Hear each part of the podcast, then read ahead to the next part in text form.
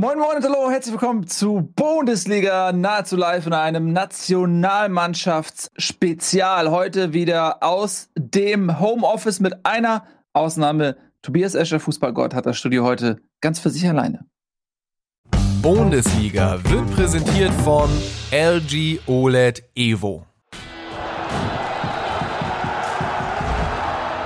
Da sind wir wieder. Hallo Leute. Schön, dass ihr da seid. Wir hatten ja großspurig angekündigt, dass wir demnächst in unserem neuen Studio senden. Diese Ankündigung können wir in der Form nicht halten. Äh, da möchten wir uns recht herzlich entschuldigen. Tobias Escher ist schuld. Er hat auch die Verantwortung dafür übernommen und wird ähm, bitte von euch dementsprechend jetzt im Chat auch ähm, ja, die Konsequenzen spüren.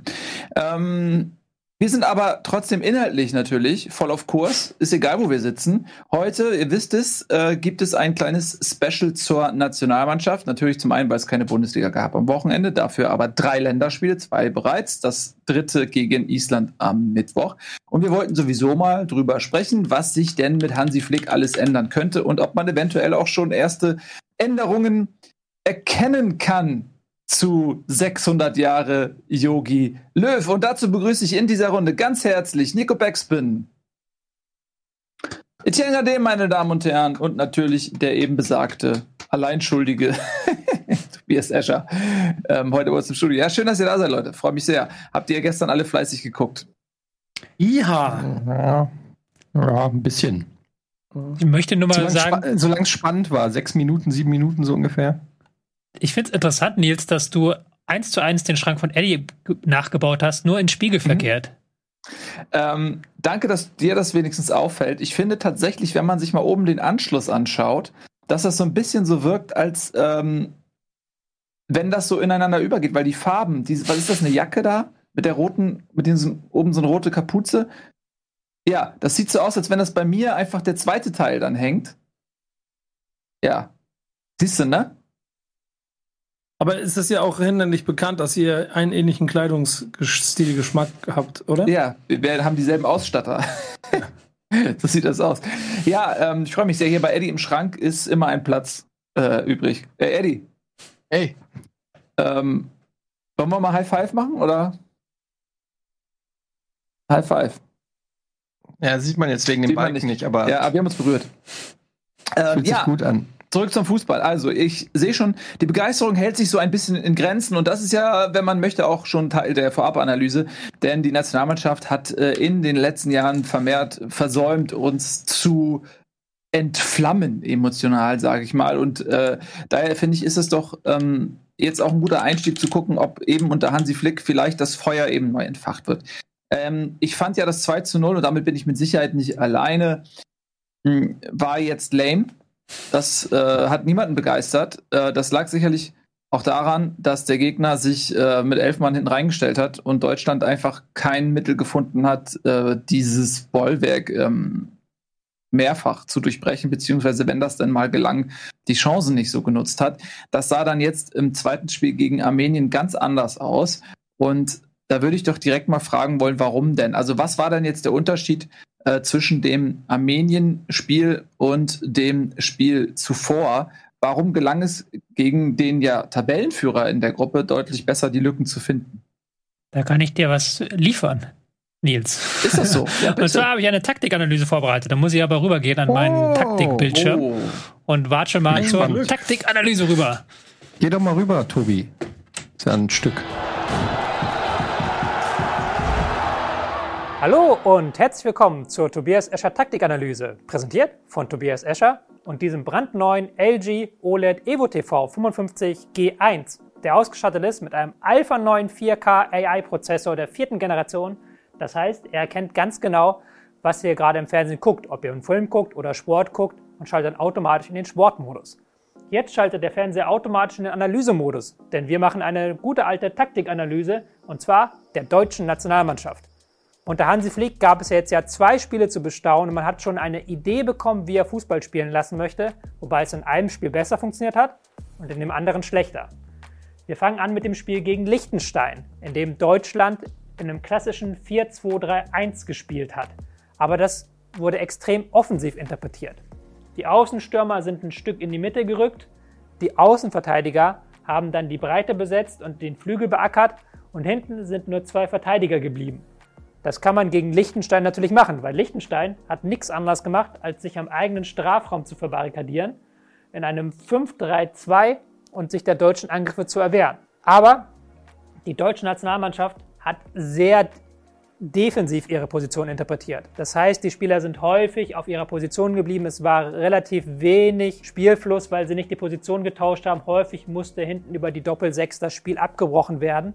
Es hat so ein bisschen an dieses klassische Positionsspiel unter Löw erinnert, in der negativen Hinsicht. Viel Ballkontrolle, wenig Torchancen.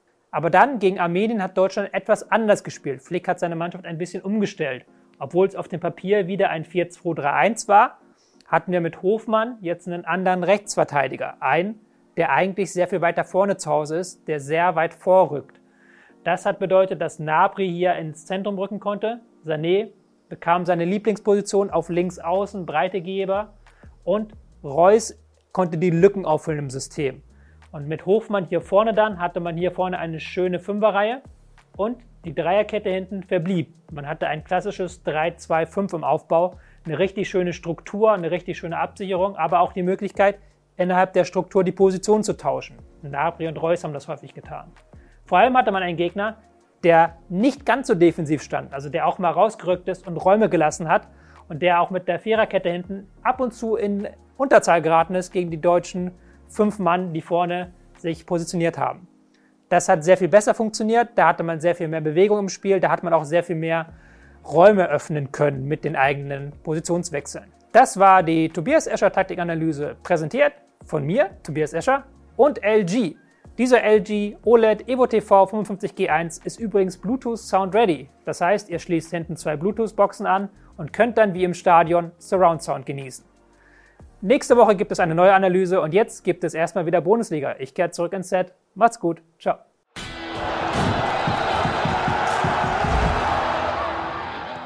Guten Tag, ich bin wieder zurück. Ah, das war ja sehr aufschlussreich. Das war ziemlich aufschlussreich. Starke Analyse. Da Dankeschön, Dankeschön. Nochmal kurz zusammen, zusammengefasst natürlich ist es, glaube ich, sehr spannend, wenn man sich guckt, auch ähm, was für Spieler gespielt haben. Habe ich ja gerade auch in der Analyse so ein Stück weit angeschnitten. Und ich fand, um jetzt, wird ja schon beim Armenien-Spiel quasi gelandet, ich fand, dass diese Idee halt mit, ähm, mit Gnabry, der da einrückt und mit Sané auf links außen, dass das sehr, sehr gut funktioniert hat und dass das auch eine Variante ist, die, die gepasst hat, gefühlt, die du dann auch noch nicht so oft gesehen hast. Mit die haben auch sich gegenseitig zugepasst, ja.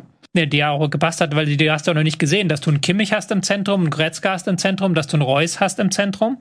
Ich, ich kann mich gar nicht daran erinnern, dass es, dass es sowas schon mal gab bei der Nationalmannschaft und das ist natürlich auch eine sehr nach vorne gerichtete Variante, wo halt sehr viele Spieler dann funktioniert haben geht natürlich, wenn man einen Jonas Hofmann auf äh, den Rechtsverteidigerposten ähm, schickt. Denn wir haben ja hier Wochen, wenn nicht sogar jahrelang darüber diskutiert, ob Kimmich nicht ähm, ins Mittelfeld gehört. Ein ehemaliger Bundestrainer hat das anders gesehen. Jetzt ein neuer Bundestrainer sieht es aber offensichtlich wieder so, dass Kimmich in die Zentrale gehört. Und das Spiel scheint auch davon zu profitieren. Auch wenn man sagen muss, dass Kimmich eigentlich der schlechteste Mann war auf dem Feld. Und das will was heißen. Fandest du das so? Nee, ich gucke eigentlich nur die Kickernoten an und da steht das so. Äh, also selbst da ist er nicht der schlechteste Mann auf dem Feld. Äh, er ist Stimmt, der schlechteste. Süle war noch äh, schlechter. Ja, Rüdiger hat drei Süle. Aber ich meinte drei. im Mittelfeld, Nils. Im oh, ja, Mittelfeld. Da gebe ich Im. Mittelfeld, okay? Abstand Im der Mittelfeld. schlechteste, das stimmt. Ähm, aber äh, nochmal, was, was für mich jetzt nicht so hundertprozentig rausgearbeitet wurde in der, in der Analyse, ist äh, die Frage, warum jetzt gegen Liechtenstein äh, sich die Mannschaft so unglaublich schwer getan hat und man dann viel von diesem äh, Löwschen Fußball noch hatte, diesen Rumgeschiebe, Handballartig. Ja. Und äh, jetzt gegen Armenien hat das deutlich besser geklappt. Lag das dann eher daran, ja, das dass der Gegner nicht ganz so konsequent verteidigt hat? Das habe ich ja auch so ein Stück weit schon angedeutet, halt mit dem Liechtenstein-Teil. Klar, der war ein bisschen kleiner. Mhm. Wenn du halt ein Team hast, das überhaupt kein Interesse an irgendwas hat. Also wirklich so ein totaler Fußballzwerg wie Liechtenstein, der halt mhm. nur komplett hinten am eigenen Strafraum steht. Und die haben ja wirklich nichts anderes gemacht, als am eigenen Strafraum zu stehen mit einem 5-3-2. Ähm, dann hast du keine Räume. Und ich glaube nicht, dass es dann, ähm, dass es dann unbedingt nur am Gegner lag, weil dieser Gegner ist natürlich auch individuell sehr, sehr schwach, aber dass halt auch diese Aufstellung nicht so 100% funktioniert hat. Sané zum Beispiel durfte ja nicht auf links außen spielen, da war Gosens dann häufig, ähm, sondern hat, äh, hatte dann mit ihm zusammenspielen müssen quasi. Und hat dann einrücken müssen oder Gosens eingerückt und als er jetzt gegen Armenien alleine auf dieser linken Seite war und auch in isolierte 1 gegen 1 Situation, wie man das halt von ihm kennt, wie man das auch aus äh, Manchester kennt, wo er das ja perfekt gemacht hat. Er ist ganz links außen, geht ins 1 gegen 1, setzt sich durch und spielt dann den Steckpass. Da hat das sehr gut funktioniert und das war jetzt zum Beispiel gegen Liechtenstein nicht der Fall. Und ähm, klar, Armenien hat mehr Räume gelassen, aber ich fand auch, und da kann man ja drüber diskutieren, das ist ja auch so ein Diskussionsansatz, die Aufstellung wurde ja auch auf sechs Positionen verändert. Also Musiala raus, ähm, Havertz raus, Gündogan raus, dafür andere Spieler rein und ich fand, dass die Aufstellung aus dem Armenien-Spiel sehr viel besser funktioniert hat, mit sehr viel mehr Spielern in guten Rollen, als die Aufstellung aus dem Liechtenstein-Spiel. Mhm. Das ist eine ziemlich gewagte These beim Ergebnis von 6 zu 0. ja, gut. Aber jetzt auch ja. in die Zukunft gedacht, vielleicht. Ja, ich fand ähm, das, ich muss mal, ich muss einfach mal so sagen jetzt aus der knallharten Analyse raus, ich fand das sehr, sehr erfrischend. Äh, also wir kommen ja wirklich aus der depressiven Fußballphase, was die Nationalmannschaft angeht. Ähm, und äh, dieses 2-0 gegen Liechtenstein hat ja eher so noch auf diese Depression mit eingezahlt. Und ich will natürlich nicht so weit gehen und behaupten, das wäre jetzt ein großer Befragungsschlag gewesen. Ich meine, es ging gegen Armenien, ne?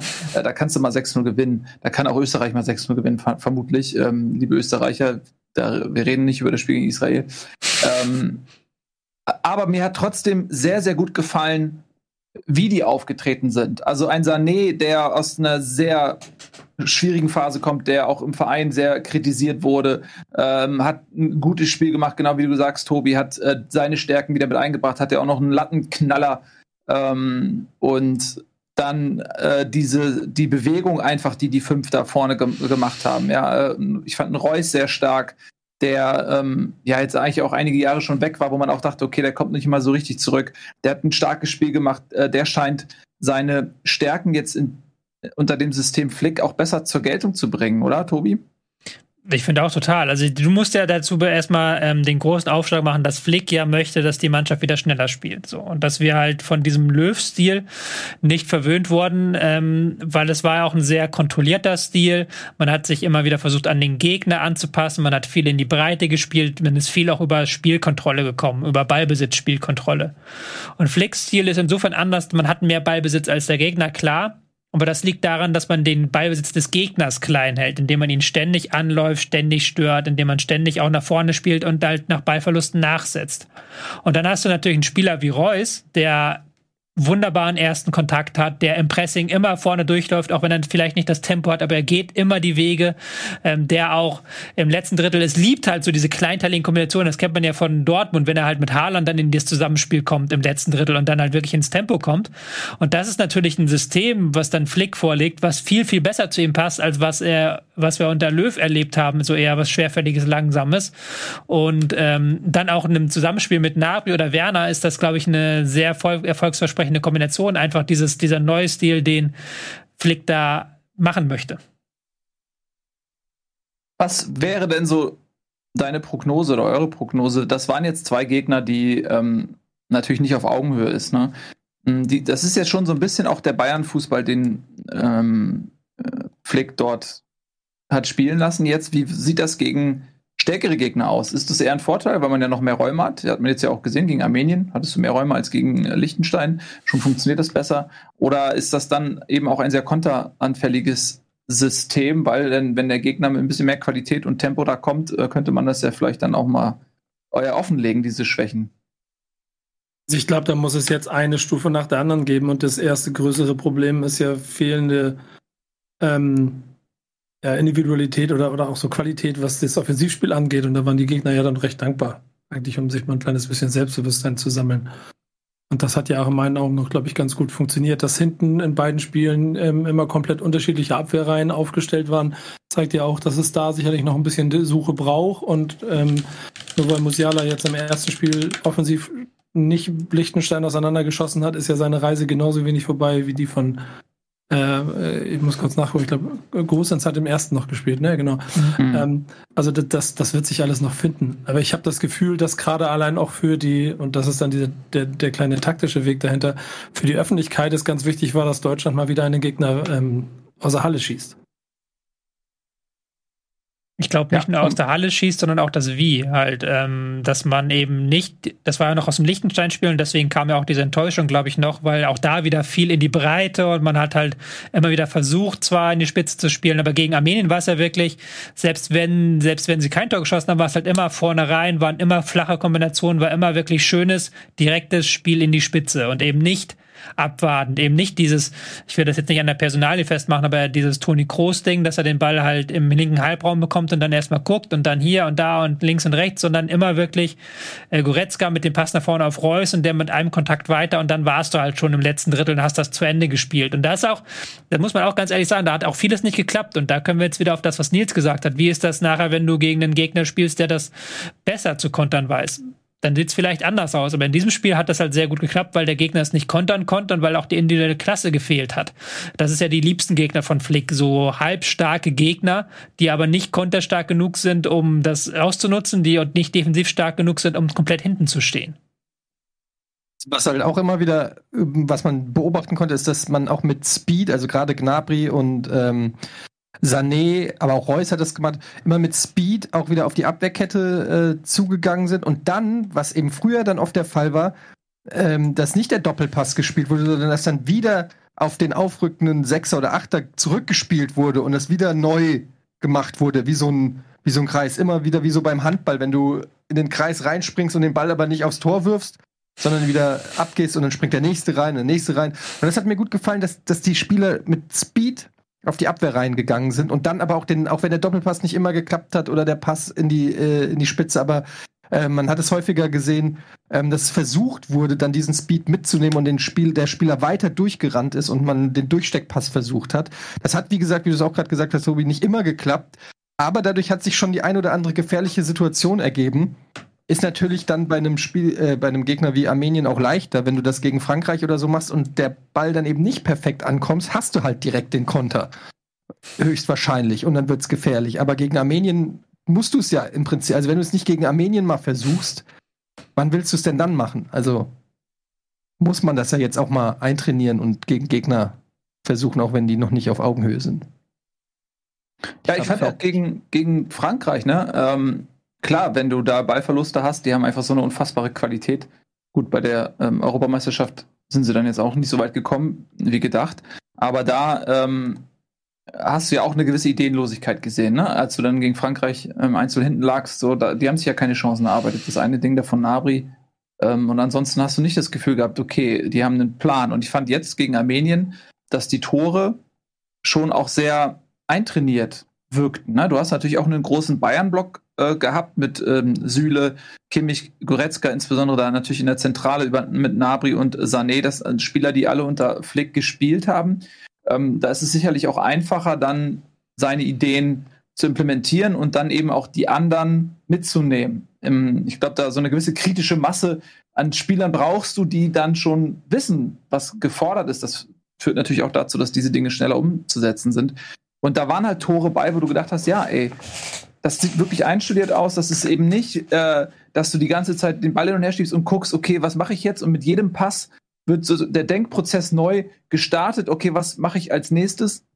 Sondern du hast wirklich das Gefühl gehabt, da waren Sachen auch im Voraus geplant. Äh, zum Beispiel die, die Chip-Pässe, die ja auch Kimmich bei den Bayern unter Flick äh, immer wieder gespielt hat, äh, in den Strafraum, in dem Fall ähm, auf Goretzka und der legt den dann quer auf ähm, Werner, der genau weiß, was passiert und richtig steht und ihn nur noch einschieben muss. Äh, oder auch diese ganzen Doppelpass, Doppelpass-Aktionen. das ist das, was mir auch Hoffnung macht, dass du mal wieder was siehst, einen Plan siehst und auch das Gefühl hast, dass die Spieler zu diesem Plan passen und auch Bock drauf haben, den verstehen und auch Bock drauf haben, den umzusetzen.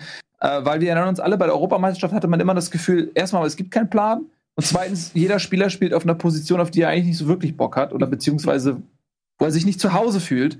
Ähm, und das äh, wirkte jetzt komplett anders. Ich glaube, der größte Fingerzeig war da halt tatsächlich diese Hofmann-Aufstellung auf Rechtsverteidiger. Weil du einerseits ja das schon vielfach erklärte, diese Asymmetrie hat das mit Hofmann weit vorne, aber weil das auch ganz deutlich war, okay, selbst wenn wir auf dieser Position Probleme haben, einen Mann zu finden, spielt er nicht Kimmich, sondern Kimmich spielt im Zentrum. Mhm. Und ich glaube, das war auch für Kimmich einfach ganz wichtig und ähm, dass er auch da jetzt der neue Spieler im Zentrum ist und dass er da jetzt der als Nachfolger von Groß auch in gewisser Weise ähm, groß gezogen wird. Und ich glaube schon, dass er jetzt die prägende äh, Figur da im Zentrum werden soll und dass er natürlich auch vom Spielstil ein Stück noch anders ist. Fehleranfälliger, klar, defensiv auch mit Schwächen, aber auch immer so mit dem Auge nach vorne, immer ein Spieler, der auch mal in den Strafraum reingeht. Das hat dann ja gerade im Zusammenspiel mit Goretzka gut funktioniert. Und ich glaube, dass das nochmal so eine ganz, ganz deutliche Ansage für die Zukunft war. Diese Mannschaft wird halt um dieses äh, Kimmich-Goretzka-Mittelfeld aufgebaut. Da bin ich gespannt, wie das dann, wie man dann nachher einen Gündogan einbaut, der jetzt auch wieder nicht so mega stark war im Spiel gegen Liechtenstein. Ähm, und dann kommen halt äh, Goretzka und Kimmich, die das dann da wegrocken, muss man wirklich sagen, auch wenn es nur Armenien war. Ja, ich denke, ähm, bei Gündogan ist er die Position, die er sich dann mit Reus ähm, streitet. So, weil Kimmich Goretzka ist für mich gesetzt. Äh, Gündogan hat auch bei der Europameisterschaft gezeigt, dass er eben nicht so defensiv spielt und er hat es auch im Nachhinein ähm, gesagt, dass es für ihn schwierig war, wenn man im Verein ähm, weiter vorne spielt die ganze Saison und dann in der Nationalmannschaft weiter hinten, dass er sich erstmal umstellen muss, dass das für ihn nicht so leicht ist, diese Umstellung. Das war ja schon eine sehr dezent formulierte Kritik. Ähm, er sieht sich weiter vorne und ähm, deswegen glaube ich nicht, dass er mit Kimmich und Gretzka ähm, sich um, um einen Platz bike, sondern tatsächlich eher mit Reus und Harvards und so weiter, mit, mit ähm, den Spielern, die dann äh, hinter Werner vielleicht spielen oder einer anderen Sturmspitze.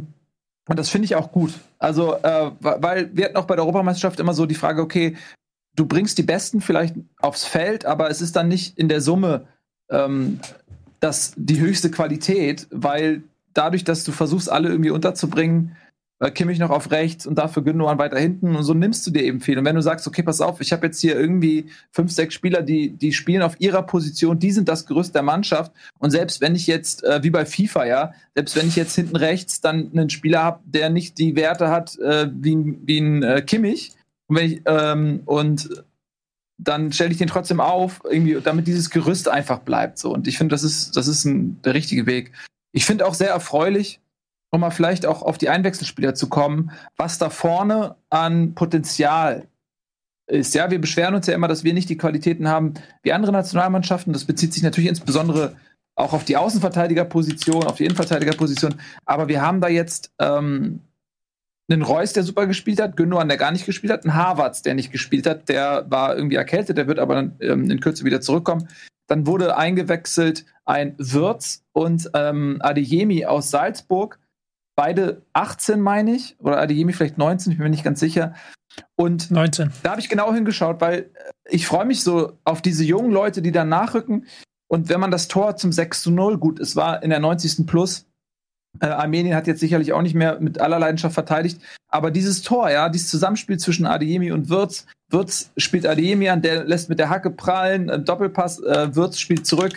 Adeyemi ist komplett, also im Strafraum, nimmt den Ball an und, und haut ihn nicht blind irgendwo hin, sondern er weiß genau, was er macht, ähm, schiebt den rechts in die Ecke, ähm, hat auch in Salzburg eine sehr gute Torquote. Ich will den Jungen jetzt auch nicht äh, hochjubeln, aber das ist jemand, der im Strafraum das Selbstbewusstsein oder das Selbstverständnis hat, okay, ich weiß, was ich mit dem Ball mache, der muss ins Tor. Und da, das, und auch Musiala habe ich noch gar nicht erwähnt. Der Junge ist auch 18. Also da kommt, glaube ich, viel Qualität nach, ähm, was zu Flick passen könnte, was uns Spaß bringen könnte. Ja, Ademiemi ist natürlich sehr, sehr spannend, weil wir natürlich im Sturm ein gewisses Problem haben. Klar, wir haben Timo, Timo äh, Werner, aber der ist jetzt auch nicht der Goalgetter, sondern auch eher ein Spieler, der halt Tempo hat und der ähm, in, in die letzte Linie geht, aber auch seine Chancen braucht.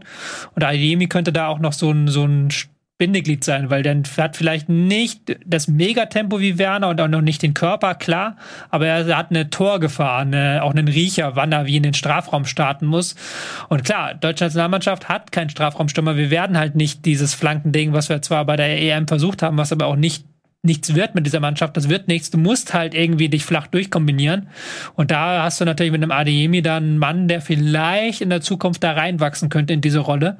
Das wäre schon eine sehr, sehr spannende Idee. Auf jeden Fall, du musst halt diesen, diesen Flachpass-Stil weiterentwickeln, weil anders geht es mit dieser Mannschaft nicht. Da, da fehlt, da gibt's ja niemanden, der an ansatzweise nachrückt im Sturm.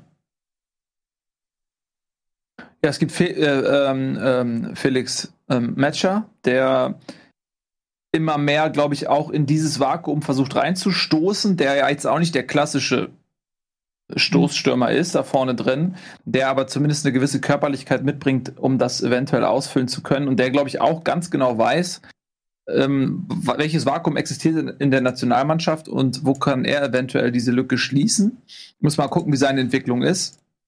Ist jetzt auch nicht der Jüngste, ähm, aber selbst wenn der diesen Weg geht, ähm, er ist ja trotzdem kein Benzema und wird das auch nie werden. Deswegen würde sich selbst mit einem Matcher bei ähm, idealer Entwicklung vermutlich das nicht ändern, was du gerade beschrieben hast. Ich bin mir nicht sicher, aber ich glaube, du hast gerade Felix mit seinem Bruder ja, Lukas, Lukas verwechselt. verwechselt ne? Ja, das sind beide. Ich, ich, kann sie auch nee. nicht auseinanderhalten. Ich weiß, muss ja. auch mal dreimal googeln, wer jetzt wer von beiden ist.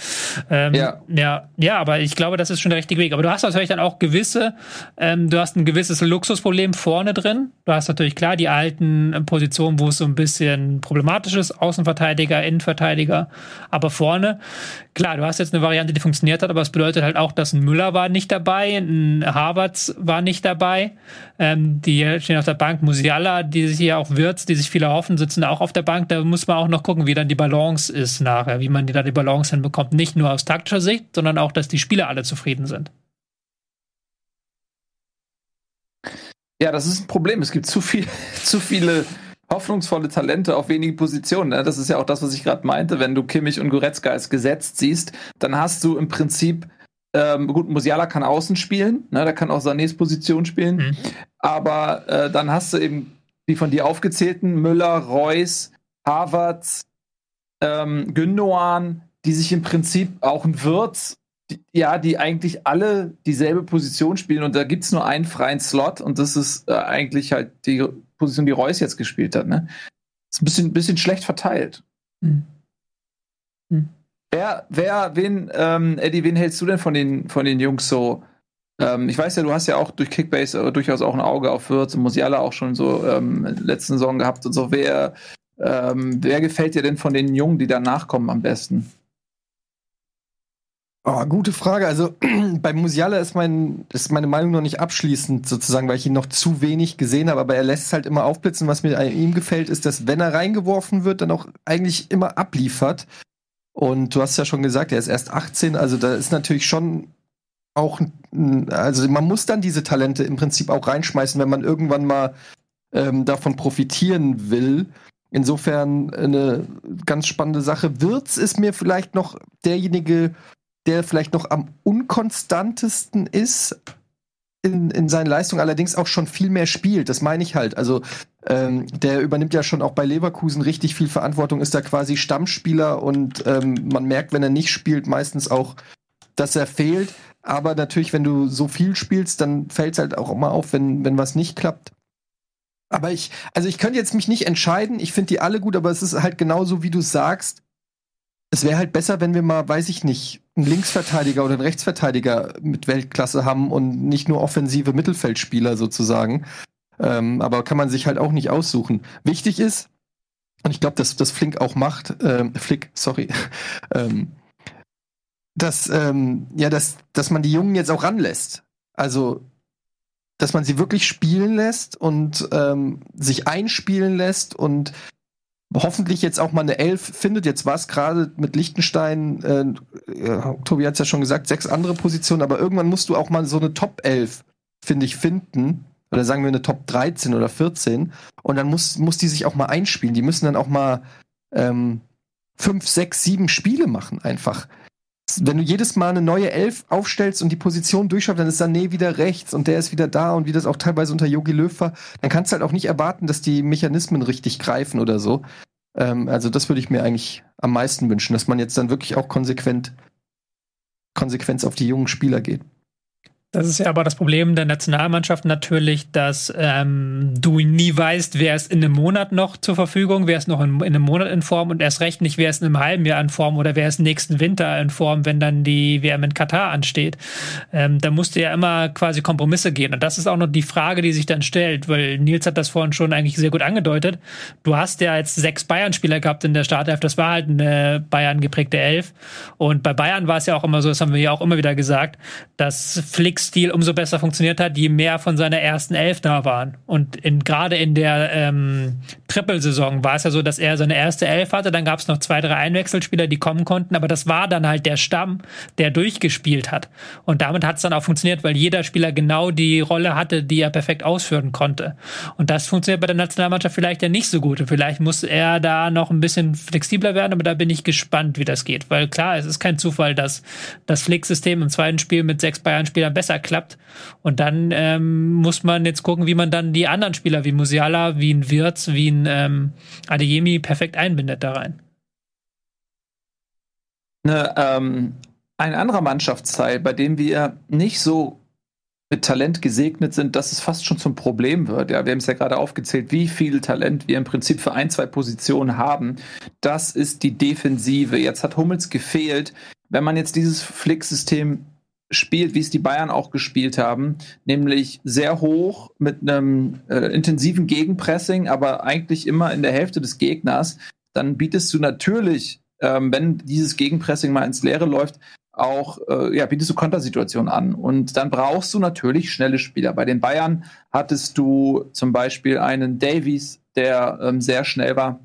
David Alaba. Ähm, wie bitte? David Alaba als Innenverteidiger. David Alaba, der eine gute Geschwindigkeit hat. Äh, in der Nationalmannschaft ist das nicht ganz. Oder hast du einen Hummels und einen Ginter? Gerade Hummels ist jetzt, war schon auch zu seiner Prime nicht der schnellste, ist sicherlich jetzt noch mal ein bisschen langsamer noch als Mitte 20. Hm, da haben jetzt gegen ähm, Liechtenstein und Armenien Süle und Rüdiger und auch Kerat gespielt. Allerdings, äh, du hast das ja in deiner Taktikanalyse auch gezeigt, jetzt nicht klassisch äh, Linksverteidiger, sondern dann halt in der Dreierkette. Ist es überhaupt realistisch, dass in diesem System ein Mats Hummels zum Beispiel noch trotz seiner fußballerischen Qualität eine Rolle spielen kann, eben aufgrund seiner athletischen Defizite? Braucht man nicht zwingend Spieler, und da ist ja ein Süle als erstes zu nennen, der eben auch ein hohes Tempo hat, ja. Wobei die Bayern ja auch mit Boateng gespielt haben, bei dem du ja Ähnliches sagen kannst. Und Hummels ja, hat ja aber auch. Da gab es ja einen Davies vielleicht noch und Alaba, genau, die das ja. so ein bisschen ja. kompensieren konnten. Das ja. fehlt natürlich jetzt, ne? Ja, ist natürlich ein Luxusproblem dann eher. Nico, Entschuldigung. Nee, alles gut. Ich habe ich, ich hab doch aber richtig mitgekriegt, dass äh, Flick auch schon wieder Boateng das Türchen für eine Rückkehr in die Nationalmannschaft ein bisschen geöffnet hat. Das wiederum spricht ja dafür, dass er, was er am Anfang gesagt hat, es nicht um Alter, sondern um Qualität geht. Und wenn die nach seinem Systemvorstellung funktioniert, dann sind die dabei. Dass jetzt Boateng wahrscheinlich eher funktioniert als Mats Hummels, äh, kann ich mir aber doch vorstellen. Und das ist dann vielleicht, keine Ahnung, die Bayern-Erfahrung, die ihn da trägt oder so. Hm. Aber selbst, also, selbst wenn jetzt Hummels noch der Go-To-Guy ist in der Innenverteidigung neben Süle, ist es ja auch ähm, eine Liaison auf Zeit, weil einfach das Alter nun mal auch vor Mats Hummels keinen Halt macht. Und da finde ich die Frage von Nils ist schon berechtigt, wo geht denn die Reise hin, zum Beispiel in der Innenverteidigung? Also wen haben wir denn da noch? Ähm, also wir haben jetzt ja ganz viele junge Spieler genannt, Musiala zum Beispiel oder, oder Wirtz oder so. Also da muss man sich jetzt keine Sorgen machen, dass wir im offensiven Mittelfeld irgendwie Leute hinkriegen, aber ich sehe da jetzt so in der Innenverteidigung, sehe ich jetzt wenig Talent mit Weltklasse-Ambition in Deutschland oder, oder fällt mir da jetzt gerade irgendjemand nicht ein? Ne, bin ich bei dir. Also äh, Schlotterbeck äh, vom SC Freiburg ist jetzt äh, nominiert gewesen. Das ist ein Innenverteidiger, den Flick, glaube ich, auch ganz gut findet. Der hat jetzt auch einen guten Saisonstart bei Freiburg gehabt. Ähm, man könnte eventuell noch drüber reden, ob ein Klostermann dauerhaft als Innenverteidiger herzunehmen ist, der ist ja auch sehr schnell. Also wenn man jetzt Geschwindigkeit als Notwendigkeit identifiziert und sagt, okay, wen hat man denn da, dann würde einem sicherlich auch ein Klostermann einfallen.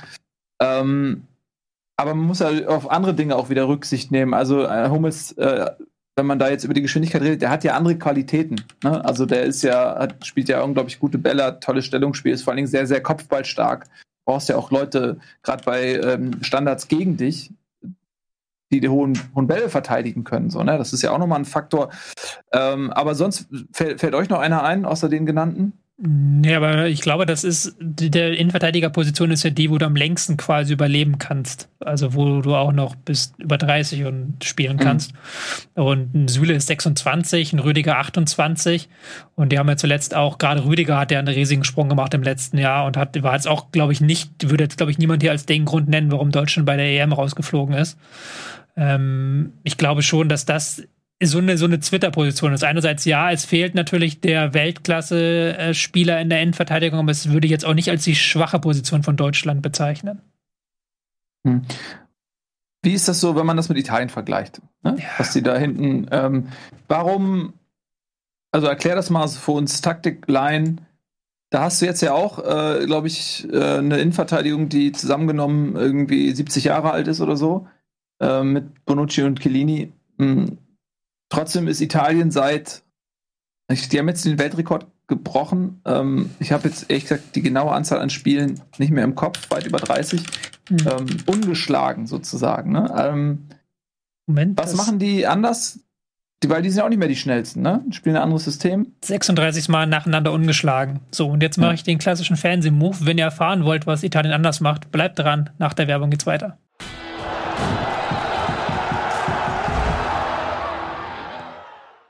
Bundesliga wird präsentiert von LG OLED Evo.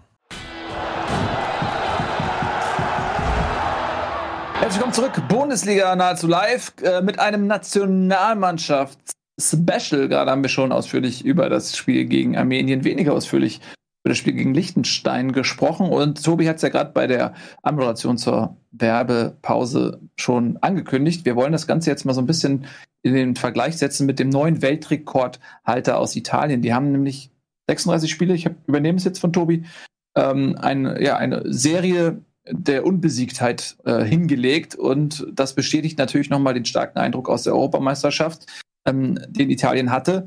Äh, jetzt mal so zwei Fragen dazu. Das eine ist eben die Frage des Tempos, die wir ja gerade äh, besprochen haben. Wie könnte die Innenverteidigung künftig aussehen. Ähm, und da haben wir eben mit Chiellini und Bonucci in Italien die Situation, dass du da seit Jahren diese beiden Instanzen hinten hast, die nun mal auch nicht mehr dieses Riesentempo haben. Äh, wie schafft Italien das systematisch zu kompensieren? Und die zweite Frage ist, äh, das hatten wir ja vorhin ja auch schon mal angesprochen, äh, wenn man sich Italien anschaut, die haben eine Stammformation. Die haben unglaublich viel ausprobiert zu Beginn. Irgendwann haben sie dann gesagt, okay, das ist meine Mannschaft. Und seitdem sind die 36 Spiele ungeschlagen. Also da scheint ja irgendwas auch dran zu sein. Ähm, fangen wir mal hinten in der Innenverteidigung an. Wie machen die das? Ja, die sind systematisch sehr gut abgesichert, eben dadurch, dass die Sechser teilweise zurückfallen, dass die genau wissen, was sie im Pressing zu tun haben und auch die individuelle Qualität der Verteidiger. Weil Bonucci und Cellini machen halt sehr viel über ihr Auge. Die müssen das gar nicht mal mit dem Tempo machen, sondern die sind nah am Mann. Die wissen, wann sie rausrücken müssen. Die sichern für sich ab. Die haben ja auch lange genug zusammengespielt, um sich zu kennen, um die, Abläufe zu kennen. Und ich glaube, das ist sehr, sehr wichtig eben, dass diese gesamte Mannschaft Abläufe hat und die Innenverteidiger selten in eins gegen eins Situationen kommen, die, die sie isoliert mit einem Tempoduell, mit einem Laufduell lösen müssen. Und sie sind aber auch nicht die lahmsten, muss man dazu sagen. Also klar, Alter sind sie nicht nicht die jüngsten, aber die sind auch nicht die lahmsten. Aber das kannst du mit Spielintelligenz lösen. Und ein Hummels, ein Boateng haben ja durchaus auch diese Spielintelligenz, haben halt nur im Zusammenspiel noch nie so gut funktioniert wie die beiden Italiener. Es ist, es ist ein Traum für jeden Amateurfußballer da draußen, was du gerade erzählt hast, ne? Mit Auge lösen. De facto sind das ja die Jungs, die die Abkürzung auf dem Platz gefunden haben. Und die sucht ja jeder Innenverteidiger in der Kreisklasse West 2. Und äh, wenn, das die Europa, wenn du damit heute noch Europameister werden kannst, in diesem modernen, schnellen Hochleistungsfußball, das ist doch wie ein, wie ein Goldstück, oder? Ist natürlich eine andere individuelle Klasse als in der Kreisklasse 2. Ja.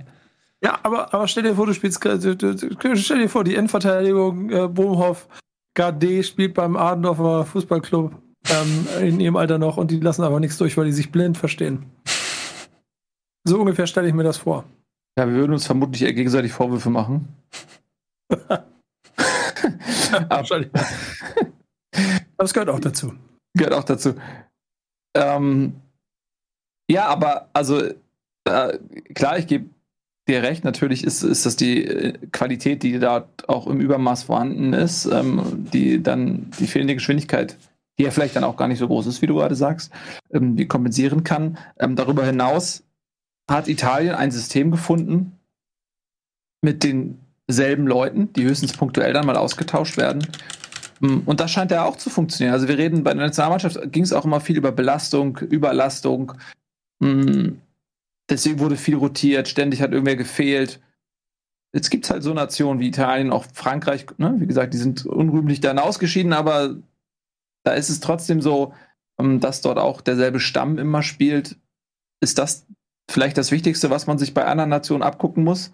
Nicht wie in der Ära Löw, ey, hier, wir spielen jetzt super Beibesitz Fußball oder wir spielen jetzt Fünferkette, sondern ist vielleicht das das Wichtigste, dieselben Leute spielen zu lassen?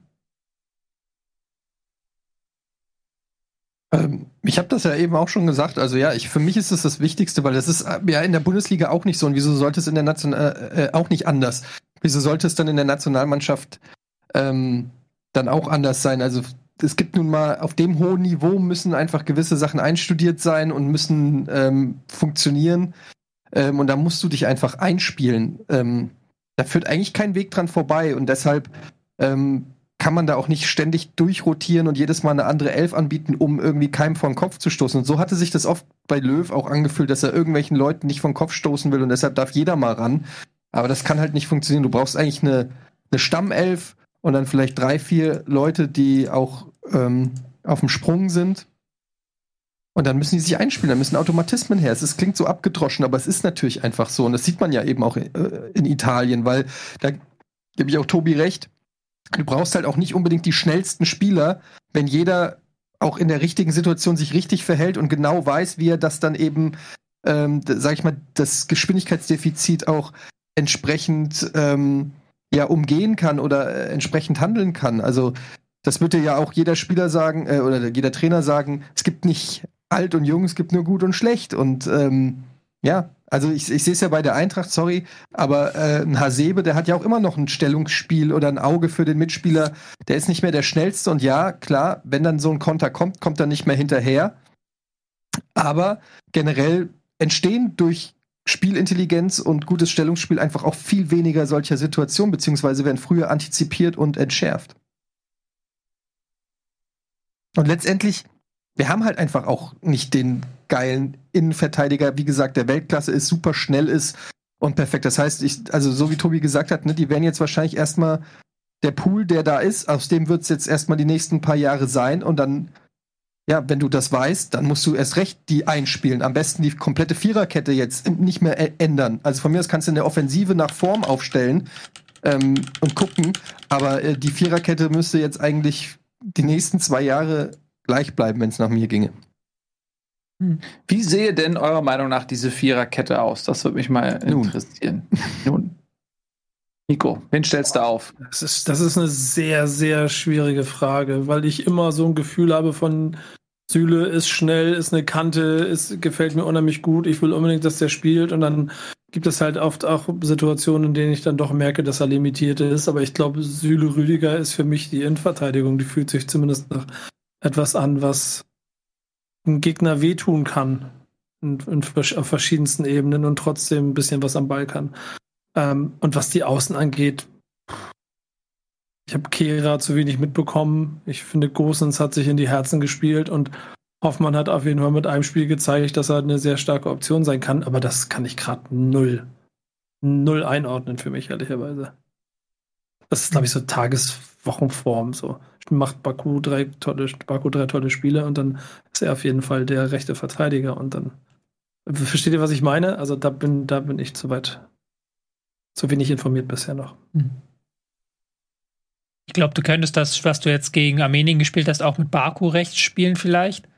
Ähm, oder du müsstest es halt ummodellieren, wenn du es mit Gosens spielst, dass du dann über links halt einen Gosens vorschiebst und dann hinten mit dreien bleibst, ginge ja auch, dass du halt dann ähm, einen Klostermann zum Beispiel oder sowas in die Dreierkette mit reinstellst, einen Ginter.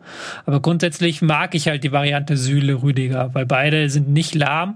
Rüdiger hat ein sehr, sehr gutes Auge fürs Absichern auch, ähm, rückt auch immer wieder raus, aber hat auch ein sehr gutes Auge für seine Mitspieler, kann diese zentrale Position auch in einem Dreieraufbau erfüllen. Das, das hat mir schon sehr gut gefallen und ich würde es halt um Rüdiger tatsächlich in der aktuellen Form, die er in den letzten Wochen und Monaten gezeigt hat, herumbauen.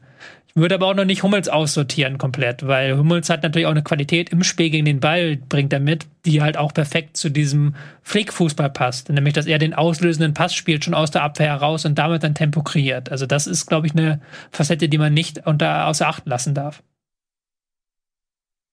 Hm. Eddie? Ja, ich bin bei Rüdiger, bin ich noch nicht so ähm, ganz bei Tobi, aber das liegt vielleicht auch daran, dass ich nicht so verfolgt habe und einfach da noch. Ja, ich weiß, dass er jetzt ein gutes Jahr gespielt hat, aber da bin ich noch nicht hundertprozentig überzeugt, ob das äh, konstant auf dem Niveau immer abgespult wird aber für mich ist Sühle gesetzt und dann entscheidet sich eigentlich, ob da Hummels oder Rüdiger an seiner Seite steht. Da kann man ja dann auch ein bisschen auf die Formkurve gucken, auch wenn ich gerade gesagt habe, die Viererkette soll sich nicht mehr ändern, aber ja, muss man ja eh immer auch checken, was ist mit Verletzungen und so weiter und so fort. Ähm, dann ja, Hofmann kann ich jetzt auch noch nicht abschließend bewerten. Er hat jetzt ein gutes Spiel gegen Armenien gemacht. Ob der dauerhaft als Rechtsverteidiger da funktioniert, finde ich, da müsste man da fehlen mir jetzt noch so ein äh, bisschen die, ähm, die Spiele. Das müsste man jetzt echt auch mal gucken. Ich finde, man darf jetzt dieses Armenien-Spiel auch nicht zu hoch hängen und, und ähm, da haben jetzt alle gut irgendwie ausgesehen. Ähm, ansonsten haben wir da mit Baku, haben wir auch schon äh, besprochen, auch noch einen guten Rechtsverteidiger und Thilo Kehrer auch ein gutes Spiel gemacht. Ist mir jetzt aber in der Vergangenheit auch äh, in Paris und so jetzt nicht so krass aufgefallen. Also aber Robin Gosens hat auch nur zwei gute Spiele gemacht bei der EM und dann ist dann auch untergetaucht, finde ich. Also da ist der Hype. Das ist ja das, was ich meine, genau. Ne, da war der Hype ein bisschen größer als, das, äh, als der tatsächliche Leistungsumfang. Ähm, ja, keine Ahnung. Also es ist schwierig. Ist, man muss einfach wirklich sagen, dass wir, dass wir auf den Außen ähm, einfach nicht Weltklasse haben, meiner Meinung nach. Das heißt, du musst da irgendwie das geringste Übel nehmen. Aber wenn ich mich jetzt festlegen müsste, nach den jüngsten Eindrücken, würde ich auch Hofmann auf rechts versuchen und links. Ja. Da, keine Ahnung. Links weiß ich, habe ich noch keine Lösung. Tilo Kehrer dann bleiben. Ich glaube, man muss ja da auch nochmal so ein Stück weit trennen, weil jetzt geht es ja erstmal um die WM-Qualifikation und da haben wir ja nur Gegner, die uns tatsächlich unterlegen sind. Teilweise sehr stark, teilweise mittelstark, aber alle sind ziemlich unterlegen. Und dann kannst du natürlich so eine Variante mit Hofmann auch spielen. Aber ich glaube nicht, dass halt Hofmann als Rechtsverteidiger in eine WM gehen würde, weil dafür ist es defensiv zu anfällig, dieses Konstrukt. Ja, da gehe ja. ich mit. Ähm, und das ist nämlich genau der springende Punkt. Du sagst es, wir haben jetzt überwiegend Spiele gegen Gegner, wo Deutschland Favorit ist, wo man hoch steht, wo man den tiefstehenden Gegner bespielen muss. Ähm, und dann kannst du dir vielleicht gewisse Defizite in der Defensive erlauben, wenn du dafür eben den Druck ähm, vorne so hoch hältst, dass der Gegner gar nicht in der Lage ist, diese Defizite überhaupt anzufassen. Äh, Turniere, und das ist ja das, worum es geht, es ist ja alles nur Steigbügelhalter für den Turniersieg, was wir hier sehen. Und wenn du das Turnier gewinnen willst, dann entscheidet sich das in den großen Spielen. Es hat sich bei der Europameisterschaft dann gegen England entschieden. Ähm, oder das würde sich gegen Italien oder gegen Frankreich. Da würde sich das entscheiden. Und deswegen finde ich es falsch, eine Mannschaft einzuspielen, bei der vielleicht in dem Fall jetzt ein Hofmann hinten rechts spielt, wenn man weiß, gegen die großen Mannschaften werde, würde das so nicht funktionieren. Deswegen bin ich Freund davon, lieber sich schwer, schwerer zu tun, ein bisschen schwerer zu tun gegen kleinere Mannschaften, aber dafür eine eingespielte Mannschaft hinten zu haben. Und äh, dann haben wir natürlich echt das Problem, dass wir auf den Außen komplett Dürre haben. Ich denke, Riedle Baku hätte es verdient, dass man den austestet, weil er vieles mitbringt. Das große Problem bei Baku ist, er spielt in Wolfsburg nicht Rechtsverteidiger, sondern er spielt deutlich offensiver. Aber er hat zumindest schon mal Rechtsverteidiger gespielt. Er weiß, was diese Position erfordert. Ähm, und wenn man sagt, okay, der Junge ist jetzt dauerhaft Rechtsverteidiger, vielleicht schafft er das irgendwie diesen Spagat zwischen Offensive und Defensive Verein und Nationalmannschaft irgendwie hinzubekommen. Im Idealfall hast du einen, der da immer spielt. Gibt es aber nicht, kann man sich nicht schneidern. Aber ich würde gerne mal äh, Baku dauerhaft auf dieser Position sehen und den mal zehn Spiele hintereinander machen lassen. Ähm, in der Hoffnung, dass das ein Erfolgsmodell wird. Ist jetzt auch nicht mehr der jüngste. Aber ich, ich sehe da keinen Klostermann mehr oder ähm, irgendwelche anderen Innenverteidiger oder so. Ich sehe da einfach niemanden, den man da aus dem Hut zaubern kann. Hm, links ist es fast noch schwieriger, weil ich denke, Robin Gosens ist ein Spieler in der Dreierkette das spielt er bei Atalanta, da ist er ähm, wie ein Komet aufgestiegen. Nee, Kometen steigen nicht auf, die fallen ja runter. Also wie, ein umge wie ein umgekehrter Komet aufgestiegen. Ähm, und äh, dann kam dieses Spiel gegen Portugal, wo er so gefeiert wurde, weil es halt zum ersten Mal hundertprozentig funktioniert hat, was Löw dann mit ihm geplant hat. Aber darüber hinaus sehe ich in Gosens auf der linken Seite zumindest nicht in dem System flickenden Heilsbringer. Ähm, sodass das für mich auch eine Baustelle ist. Und Kehrer wäre auch eine, ähm, ein Kompromiss. Ähm, aber ich glaube, der hat jetzt bei Paris eine ganz gute Saison hingelegt bis dato. Die ist natürlich sehr kurz, aber er ist ganz gut reingekommen. Dem würde ich durchaus auch mal längere Zeit eine Chance geben. Ähm, und das kann ja auch funktionieren, wenn du dann auf Dreierkette ähm, umstellst und dann hast du mit einem Baku einen Spieler, der eben auch in der Offensive weiß, was er machen muss, wenn du ihm die Chance gibst, sich einzuspielen. Und in der Innenverteidigung finde ich eigentlich das Duo Süle Rüdiger gut, weil es irgendwie Tempo hat, weil sie beide viel Potenzial haben. Ähm, das Ding bei Süle ist, ich weiß nicht, was mit dem Jungen los ist, aber manchmal fehlt mir bei dem so gefühlt die professionelle Einstellung zum Beruf, weil der bringt eigentlich alles mit. Der ist ja voll der Büffel. Also ist ja unglaublich robust, aber der ist halt auch echt schnell. Und er ist auch nicht schlecht im Passspiel. So, aber manchmal frage ich mich ja, was ist mit Süle? Irgendwie fehlte mir so, als er dann bei Bayern stark gespielt hat und dann war er irgendwie weg. So, mir fehlt so ein bisschen bei ihm so Vielleicht tue ich ihm Unrecht. Es ist ja natürlich nur von außen betrachtet. Aber ein bisschen fehlt mir bei ihm so, so ein bisschen Sergio Ramos. So ein bisschen so, ey, ich bin jetzt hier fucking Sühle. Du kommst nicht an mir vorbei und das ist mein Platz in dieser Mannschaft. Das wird gar nicht in Frage gestellt. Das fehlt mir bei dem so ein bisschen. Ähm und Rüdiger in der Form jetzt mit Chelsea, mit dem Champions League Triumph, der ist jetzt, hat Momentum, der hat Selbstbewusstsein, der muss jetzt spielen. Den kann man jetzt auch nicht in Frage stellen. Ähm der ist jetzt in meinen Augen gesetzt. Und dann hat man zumindest mal eine Konstante. Und dann, ey, ich bin auch riesen Hummels-Fan ähm, und würde den auch überhaupt nicht aussortieren. Aber äh, aufgrund des höheren Tempos sehe ich jetzt erstmal Süle ein Stück weit vor Hummels. Was ist denn mit Rechtsverteidiger hier den Stanisic, Stanisic von Bayern? Von Bayern. Der, der, der ist ja auch kein Rechtsverteidiger. Eigentlich. Okay. Ja, auch Innenverteidiger okay. dann. Und das funktioniert ja auch dann mit so einem, so einem Ding, dass man das ein bisschen verschiebt und den Linksverteidiger Davis weiter vorschiebt. Aber das ist mir noch zu früh, dann ehrlich gesagt, ihn jetzt dahin zu heben wegen ein paar Spiele bei den Bayern. Hm. Ja, ja, ja. ja okay. das, das denke ich auch, zumal er auch bei den Bayern, wenn alle fit sind, wird er nicht spielen bei den Bayern. So, er hat da jetzt ausgeholfen aber du brauchst ja einen Spieler, der im Verein auch irgendwie gesetzt ist. Gerade wenn er so jung ist, braucht der Spielpraxis. Mhm. Also deswegen sehe ich den auch nicht.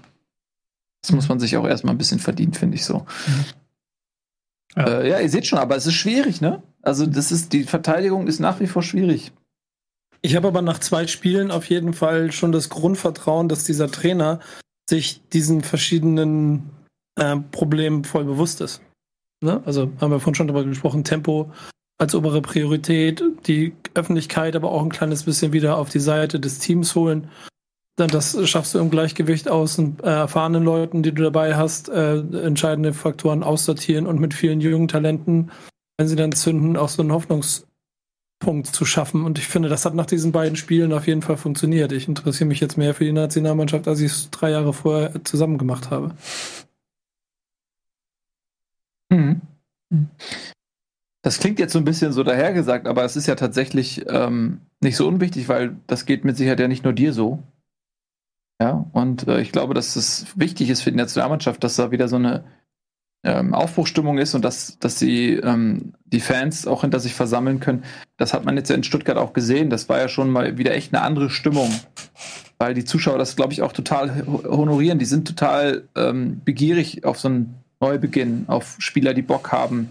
Und ähm, das ist ja genau im Prinzip ähnlich wie 2006, ja, nach diesen äh, unfassbar ernüchternden, schrecklich mit anzusehenden Jahren des Nationalmannschaftsfußballs, äh, als dann diese junge wilde Mannschaft kam und der Klinsmann, äh, wie schnell auch das ging, dass die, dass die Leute da sich dort hinter versammeln konnten, hinter dieser Mannschaft, hinter dieser Idee.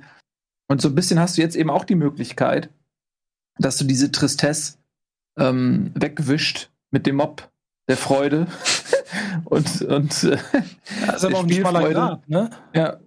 Ja, weil wenn du wenn du wenn du gegen Liechtenstein nur 2-0 gewinnst und dich richtig äh, mühst, äh, was ja irgendwie logisch ist, weil du nicht von heute auf morgen der kompletten Mannschaft sagen kannst, wir spielen jetzt ganz anders hier bei der Nationalmannschaft.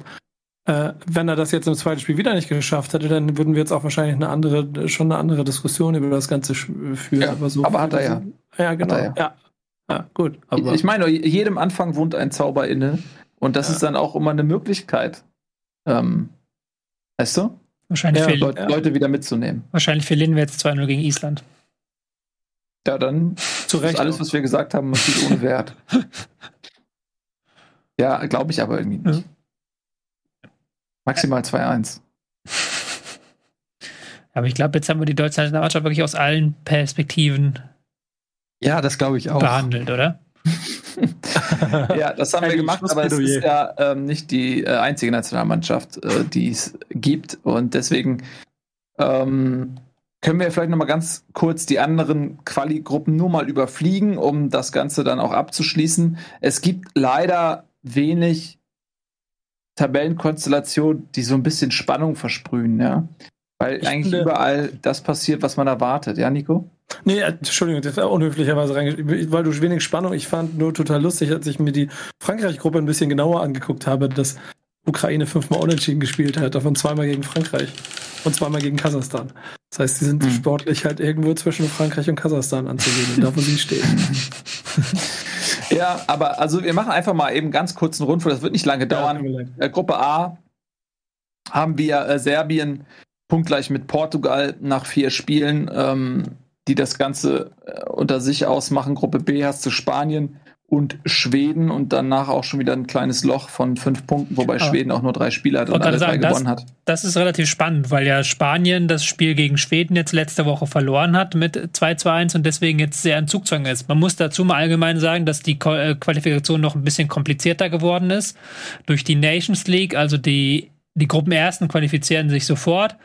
Äh, die Gruppenzweiten werden mit den zwei besten Nations League Teams zusammen in vier Töpfe gepackt und dann qualifizieren sich nur noch drei davon. Also es ist relativ schwer, sich, wenn du Gruppenzweiter wirst, ist das eine relativ große Chance, dass du rausfliegst. In dem Sinne war diese Niederlage gegen Schweden schon schon sehr hart, weil sie, ähm, weil Spanien auch schon gegen äh, Griechenland Punkte gelassen hat und jetzt Schweden eben, wenn sie das jetzt alles gewinnen, können sich sogar eine Niederlage erlauben gegen Spanien und werden trotzdem qualifiziert. Ja, aber dann würde ja Spanien äh, so eine Art was Playoff spielen, ne? Gegen jemand aus der Nations League. Ja, genau, habe ich gerade erklärt. Das, die werden dann ja. irgendwie in vier Dreiergruppen geteilt. Dann gibt es zwei, nee, in drei Vierergruppen, dann gibt es zwei Halbfinals und ein Finale. Hm. Aber da kann es schon sein, dass du dann ein aber, hartes Kaliber erwischt, aus Versehen da sind ja, ja, das, da, da, muss man natürlich dann aber die Mannschaften rausnehmen, die qualifiziert sind durch die reguläre Qualifikation mhm. und trotzdem in der Nations League überhaupt an diesen Punkt, Punkt kommen. Ähm, und da denke ich dann schon, dass Spanien das puppen wird, weil alle anderen sind über den regulären Weg qualifiziert, die richtig großen Brocken. Also ich auch, ich weiß, was du meinst, da steckt ein bisschen Chance für äh, Außergewöhnliches hinter, aber am Ende des Tages denke ich nicht, dass das passieren wird. Ähm, weil eben in anderen Gruppen die anderen Mannschaften ihre Hausaufgaben machen. In Gruppe C hast du eben besagtes Italien, die jetzt 0 zu 0 gegen die Schweiz gespielt haben, den Weltrekord äh, aufgestellt haben, im, im unbesiegt sein. Und ähm, die haben auch, ähm, sind auch auf Kurs, wobei die Schweiz auch erst drei Spiele hat und Italien fünf. Ähm, also theoretisch könnte Italien auch noch Zweiter werden, doch das ist eine Option. Habt ihr den Elfmeter von Jorginho gesehen? Nur, Weil nur Sommer hat, hat der gehalten, Jorginho Elfmeter. Ja. Kann man sich mal angucken. Was, was man sich auf jeden Fall auch angucken muss, ist der Schuss von Anautovic. Das Tor. Das Weiß ich, habt ihr das gesehen? Nee. Habe ich nicht gesehen. Ähm, Gegen Israel? Das war absolut, ja, die sind ja untergegangen, aber das Tor war Weltklasse. Also, ähm, ich gesehen, Fernschuss. glaube ich, zehnmal oder so angeguckt, ja. Naja, gut, werde ich gleich mal nachholen. Ja, Gruppe D, Frankreich vor Finnland. Finnland auch äh, erst mit drei Spielen, aber auch da will ich jetzt nicht künstlich Spannung aufbauen. Gruppe E hast du Belgien und Tschechien, wobei Belgien ähm, 13 Punkte nach fünf Spielen hat und äh, Tschechien sieben Punkte nach fünf Spielen. Also auch da scheint Platz 1 sicher zu sein. Tschechien muss sich noch ein bisschen mit Wales auseinandersetzen um Platz 2. Ähm, und dann hast du Gruppe F eben das, was du gerade angesprochen hast, nämlich Österreich, Etienne. Äh, das ist eigentlich eine recht interessante Gruppe, finde ich, weil du viel Ausgeglichenheit vorfindest. Dänemark, Israel, Schottland, Österreich, dann noch Färöer und Republik Moldau. Aber Dänemark ist sehr souverän, fünf Spiele, 15 Punkte, sodass sich jetzt eben Israel, Schottland, Österreich so um Platz zwei irgendwie balgen. Das wäre für Österreich schon auch sehr enttäuschend, wenn sie sich nicht qualifizieren würden, zumindest den zweiten Platz erreichen in dieser Gruppe. Hm, da sieht es nicht so gut aus nach dem 5 zu 2 gegen Israel. Äh, haben sie ein bisschen Boden gelassen, sind jetzt schon drei Punkte hinter Israel, die ja immer so ein bisschen an der Qualifikation kratzen, das dann am Ende doch nicht schaffen. Ja, aber ich meine, die haben eine gute Euro gespielt. Mhm. Österreich, äh, muss man sagen. Ähm, ich glaube, dass da auch ein bisschen Euphorie nach der Euro herrschte. Und das ist jetzt sehr ernüchternd einfach. Mhm. Sind jetzt schon quasi mit dem Rücken an die äh, Wand vor dem Spiel gegen Schottland, das jetzt am Dienstag oder Mittwoch haben. Mhm. Ja, absolut. Gruppe G da äh, haben wir ein bisschen Spannung auf dem Kessel, finde ich. Mm, nämlich die ersten drei Plätze Türkei, Niederlande, Norwegen. Türkei fünf Spiele, elf Punkte, Niederlande fünf Spiele, zehn Punkte, Norwegen fünf Spiele, zehn Punkte. Da gab es jetzt das direkte Aufeinandertreffen ja auch ähm, an Spieltag 1 zwischen Norwegen und Niederlande, was 1 zu 1 ausging. Ähm, da gab es auch noch kurz vor Schluss die Chance durch Haaland, meine ich, oder ich weiß gar nicht, wie kurz vor Schluss, aber es gab noch eine Chance für Haaland, dieses Spiel noch zu gewinnen für Norwegen. Das wäre ein Big Point gewesen. Dann wäre auch die Niederlande unter Druck geraten, weil eben die Türkei auch ihre Hausaufgaben macht. Und da äh, ist vielleicht auch noch mal ähm, das Potenzial zumindest für eine große Überraschung drin, wenn die Niederlande jetzt noch ein bisschen straucheln sollte. Könnte sein, dass Türkei und Norwegen da sind. Und mit Platz 3, äh, mhm. glaube ich, qualifiziert man sich gar nicht. Ne? Nee, da ist man komplett raus. Also ja. einer von denen wird nicht, nicht zur EM fahren, sei es nun Türkei, Niederlande oder Haaland. Aber interessant, ja. dass allein durch so einen Spieler wie Haaland Norwegen auf einmal so eine ernsthafte Rolle in dem Ganzen spielt, ne? Ja, die haben ja nicht nur Haaland, also die haben, finde ich, ähm, schon ein, zwei interessante Spieler, also äh, Sörlo zum Beispiel, äh, dann hier Hauge, ne? Mhm. Äh, von Eintracht Frankfurt. Ähm, Oedegaard. Oedegaard auf jeden Fall. Also das sind schon ein, zwei Spiele, Spieler, finde ich, die ganz interessant sind. Vor allen Dingen alle sehr jung. Also es ist, ja. eine sehr, sehr junge Nationalmannschaft, die noch ein paar Jährchen vor sich hat und die dann noch ein paar Talente in der Hinterhand hat. Also mit denen ist zu rechnen, dass die in, in mal ein großes Turnier teilnehmen. Und für die wäre das natürlich der Wahnsinn, wenn sie das jetzt schon schaffen könnten, weil wir reden ja auch immer von Erfahrung bei Turnieren sammeln und sowas. Wäre natürlich für die geil, wenn sie jetzt Türkei und den Niederlanden hinter sich lassen würden. Möller-Deli ja, nicht zu vergessen übrigens. Wie bitte? Möller-Deli nicht zu vergessen. Ja, St. Pauli, ne? Ehemals. Ehemals. Ja, ähm, absolut. Für die Europameisterschaft hat es ja dann nicht gereicht für Norwegen. Hm. Vielleicht ja diesmal.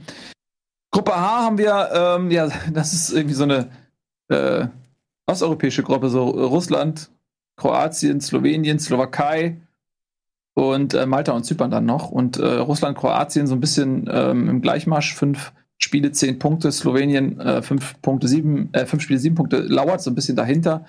Äh, da ist auch noch nichts entschieden, aber da gibt es jetzt auch nicht diesen Riesenfavoriten, am ehesten noch Kroatien, ne?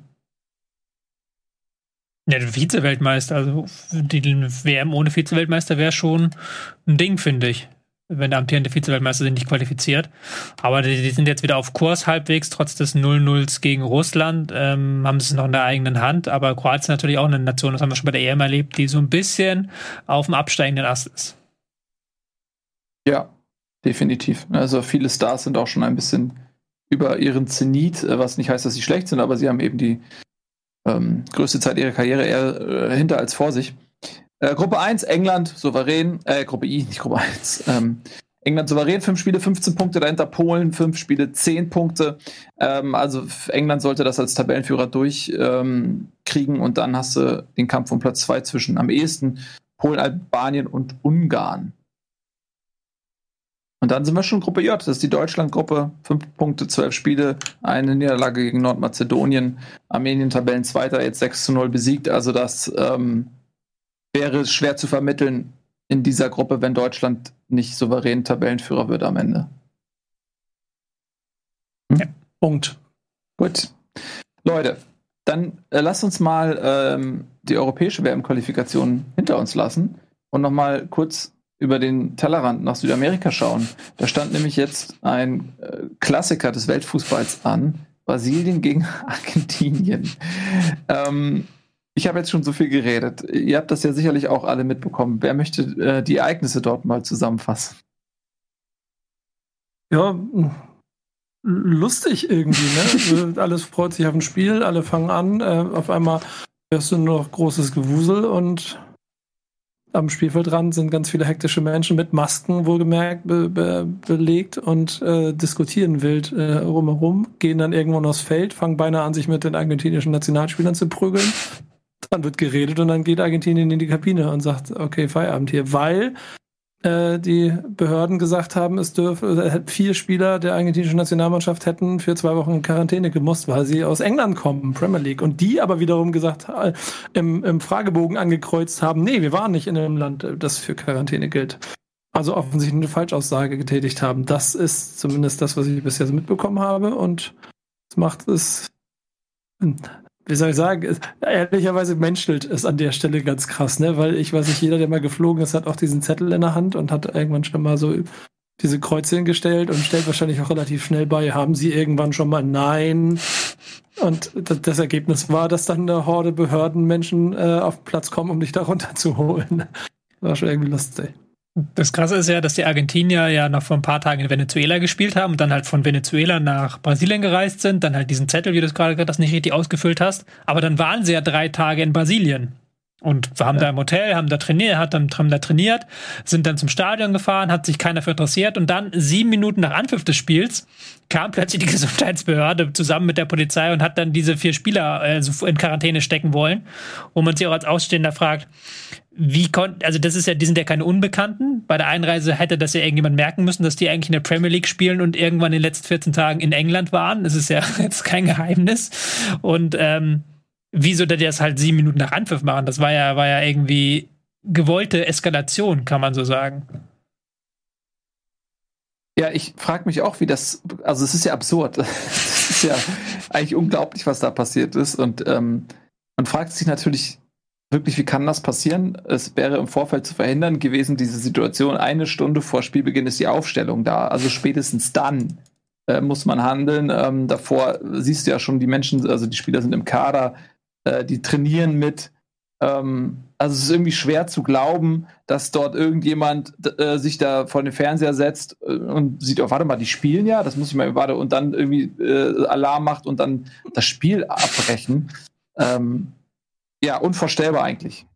Und es wird jetzt zu sehen sein, wie äh, die FIFA damit umgeht. Das ist, werden natürlich jetzt Berichte geschrieben und da gibt es eine Entscheidung, wird das Spiel eventuell für Brasilien gewertet, äh, wird das Spiel wiederholt.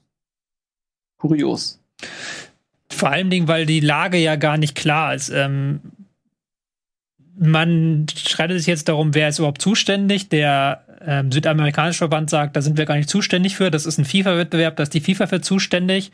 Und die FIFA fordert ja eigentlich auch von den Mitgliedsverbänden, dass sie halt eben ermöglichen, dass diese Spiele stattfinden und dass sie da Ausnahmegenehmigungen machen und sowas. Deswegen ist gar nicht unwahrscheinlich, dass jetzt Brasilien eine Strafe bekommt, und zwar einen Punktabzug weil sie eben das Spiel äh, unterbrochen haben und nicht eben die Argentinier, weil sie da Spieler haben einreisen lassen, die gar nicht einreisen dürfen. Was auch wieder natürlich dann völlige Banane ist, weil ähm, so bescheuert die Art ist, wie die brasilianischen Gesundheitsbehörden das gemacht haben, weil das hätte man auch irgendwie anders lösen können, glaube ich. In der Sache, finde ich, haben sie ja gar nicht Unrecht. Weil in England hat halt sehr hohe Zahlen, hat halt diese Delta-Variante und ähm, Brasilien hat da diese Beschränkung, dass du, wenn du aus England einreisen musst, einreisen willst, beziehungsweise wenn man aus dem UK einreisen will, dass man dann in Quarantäne muss. Und warum sollte das nicht auch für Fußballspieler gelten? Ähm, ist da die spannende Frage. Das ist ja dann wieder eine Extrawurst, die die Fußballer für sich quasi beanspruchen. Klar, wie gesagt, du kannst das ein bisschen klüger lösen, beziehungsweise ein bisschen weniger ähm, südamerikanisch, um es mal so auszudrücken. Ähm, aber in der Sache finde ich schon, gibt es da einen Punkt, den man machen kann. Voll. Ich frage mich aber auch, was so ein äh, Organisationskomitee äh, der argentinischen Nationalmannschaft so hauptberuflich macht, wenn sie Spieler einberufen. Und wo kommen die in LA her? Ja, gerade in Anno 2020, 2021 prüft jeder verdammte Tourist wenn er von A nach B fliegt, kurz mal im Internet, welche Tests er wo braucht und welche, wo er in welcher Quarantäne eventuell landet.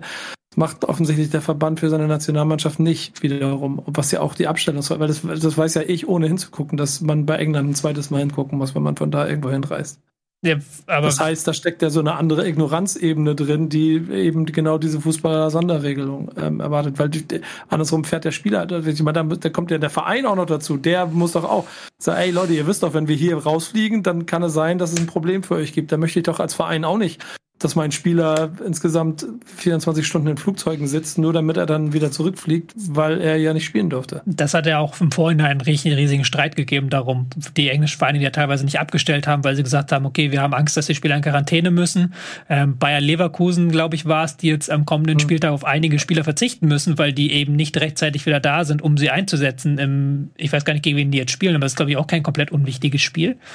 Ähm, aber ich glaube nicht, dass es Ignoranz war. Ich glaube eher, das ist dieses, der Fußball steht über allem. Weil der argentinische Verband hat auch gesagt, ja, wir hatten halt die Zusicherung, dass diese Spiele stattfinden dürfen, dass wir nominieren dürfen, wen wir wollen. Die haben sich dann quasi wahrscheinlich gar nicht mehr richtig drum gekümmert, einfach weil aus dem Gedanken heraus, wir sind Fußball. Für uns gelten diese Regeln, die für Normalsterbliche gelten nicht. Das regelt schon die FIFA oder die äh, mhm. CONMEBOL oder wer auch immer das zu regeln hat. Und wir halten uns da einfach nicht dran. So, das ist, glaube ich, in, ja, Ignoranz, ja, aber eher so eine Form von Abgehobenheit. Das ist gleich in Grün eigentlich. Eine Leverkusen ja. spielt übrigens gegen Dortmund am ja. Samstag. Also nicht so unwichtig, in der Tat, dieses Spiel. Ja, ich finde es auch komplett ähm, schwierig. Ich bin auf jeden Fall bei dir, Tobi, wenn Brasilien als Staat gewisse Corona-Regeln festlegt, dann kannst du nicht sagen, der Fußball ist davon befreit. Das funktioniert einfach nicht. Also der, äh, der Fußball kann sich nicht einfach frei machen ähm, von allen Regeln und die ignorieren und sagen, ja, wir sind, wir sind das Wichtigste auf der Welt. Äh, das funktioniert einfach nicht. Ähm, aber die Art und Weise, wie das Ganze dann organisiert wurde, das ist natürlich einfach komplettes Chaos. Also, dass die Mannschaft vorher noch ein anderes Spiel hat, das fragt sich ja auch, wen nominierst du, ne? Wenn du als argentinischer Nationaltrainer sagst, okay, bei dem ersten Spiel dürfen sie mitspielen, beim zweiten Spiel nicht, nominierst du sie dann überhaupt? Bleiben sie ganz zu Hause? Das ist alles einfach mega strange. Und was du gerade angeschn angeschnitten hast, ist ja auch nochmal ein Thema. Liverpool äh, war, glaube ich, einer der ersten Vereine, die gesagt haben, ähm, Mohamed Salah wird nicht abgestellt für die ägyptische Nationalmannschaft. Da gibt es natürlich einen Riesenstreit, einen riesen Interessenskonflikt, weil die Vereine, die bezahlen die Spieler, ähm, die haben natürlich selbstverständlich ein Interesse, dass ihre, ihr Ligabetrieb nicht in Mitleidenschaft gerät. Und dann hast du auf der anderen Seite aber die FIFA, die natürlich auch ein Interesse hat, dass der Nationalmannschaftsbetrieb reibungslos und qualitativ hochwertig abläuft. Und das ist ein Interessenskonflikt, der schon älter ist, der jetzt aber durch Corona natürlich eine ganz andere Schärfe kriegt. Durch diese Quarantänemaßnahmen und so weiter und so fort. Vorher, vor, vor Corona war es immer noch die Debatte, ja, wenn die Spieler so hoch belastet sind und sich dort verletzen, wer übernimmt die Versicherung, wer steht dafür gerade, das waren eher solche Themen. Jetzt sind da, ist da noch mal eine ganz andere Tiefe hinter diesem Thema und ähm, das, ist, das ist einfach schwer zu lösen, aber wenn du dann nicht äh, das irgendwie organisiert bekommst, dass die Verbände, die Länder dahinter und so weiter irgendwie eine Regelung miteinander finden, ähm, ja, dann ist es, dann ist es so ein Chaos, wie es gerade ist, und dann gipfelt das in so einer völlig absurden Situation wie bei Brasilien gegen Argentinien. Einmal kurz gegoogelt, wenn du aus diesen Ländern zurückreist nach England, brauchst du 10 Tage Quarantäne. Das heißt, wenn du losreist, brauchst du 14 Tage Quarantäne, wenn du rückreist, brauchst du 10 Tage Quarantäne. du kannst ja gar nicht spielen mit den 14 Tagen Quarantäne. Brauchst ja gar nicht erst losreisen eigentlich. Das ist ja das, was die. Warum? Genau, ja. warum schickt man die los? Naja. Aber wisst ihr, was ich darin, äh, daran am, am spannendsten und am wichtigsten finde? Äh, Nils, äh, Achtung. Ähm, ich glaube, es bedarf einer kompletten Überarbeitung des Spielkalenders im Jahr. Oh, ich glaube, das würde helfen. Danke Was? für die Überleitung, denn ähm, die nehme ich gerne an. Gern geschehen. Gern geschehen. Wir sind nämlich jetzt in einer Situation, wo diese Konflikte zwischen. Oh, Tobi, ja? Wir müssen in die Werbung gehen, kurz, Nils. Oh, siehst du. ja, dann machen wir das doch. Dann gehen wir in die Werbung. Gleich werden wir nämlich äh, diese Überleitung, die Brücke, die Nico gebaut hat, die werden wir gemeinsam überqueren. Ähm, vorab, wie Tobi richtig sagt, ein bisschen Werbung. Und wir haben aber auch einen kleinen Videogruß von unserem guten Freund Noah erhalten und den zeigen wir euch jetzt nochmal. Moin Freunde, ich grüße euch aus dem schönsten Stadion der Bundesliga. Schaut mal. 6-0 ging es aus für die deutsche Mannschaft im zweiten Spiel unter Hansi Flick. Die deutsche Mannschaft hatte aber heute endlich diesen Raum, ähm, den sie gegen Liechtenstein eben noch nicht hatte. Und das war natürlich ein gewundenes Fress, gefundenes Fressen für so Offensivkünstler wie Serge Gnabry, äh, Leroy Sané. Auch Marco Reus hat ein super Spiel gemacht. Also dieses Spiel in Stuttgart hat auf jeden Fall Lust auf mehr gemacht. Gab es sogar eine Laola-Welle äh, Toni, Toni, Rüdiger, ähm, Anfeuerungsrufe. Äh, etliche Spieler mit Stuttgarter Vergangenheit, muss man natürlich auch sagen. Serge Gnabry, Timo Werner, Toni Rüdiger, ähm, Tilo Kehrer, glaube ich, auch mal in der Jugend. Also ähm, Stuttgart ist wieder wer, kann man an dieser Stelle festhalten. Beste, beste Start und nächste Woche äh, VfB, gell? Aber ich glaube nicht daheim, ich glaube sogar äh, bei der Eintracht. Etienne. Drei Punkte. Grüße.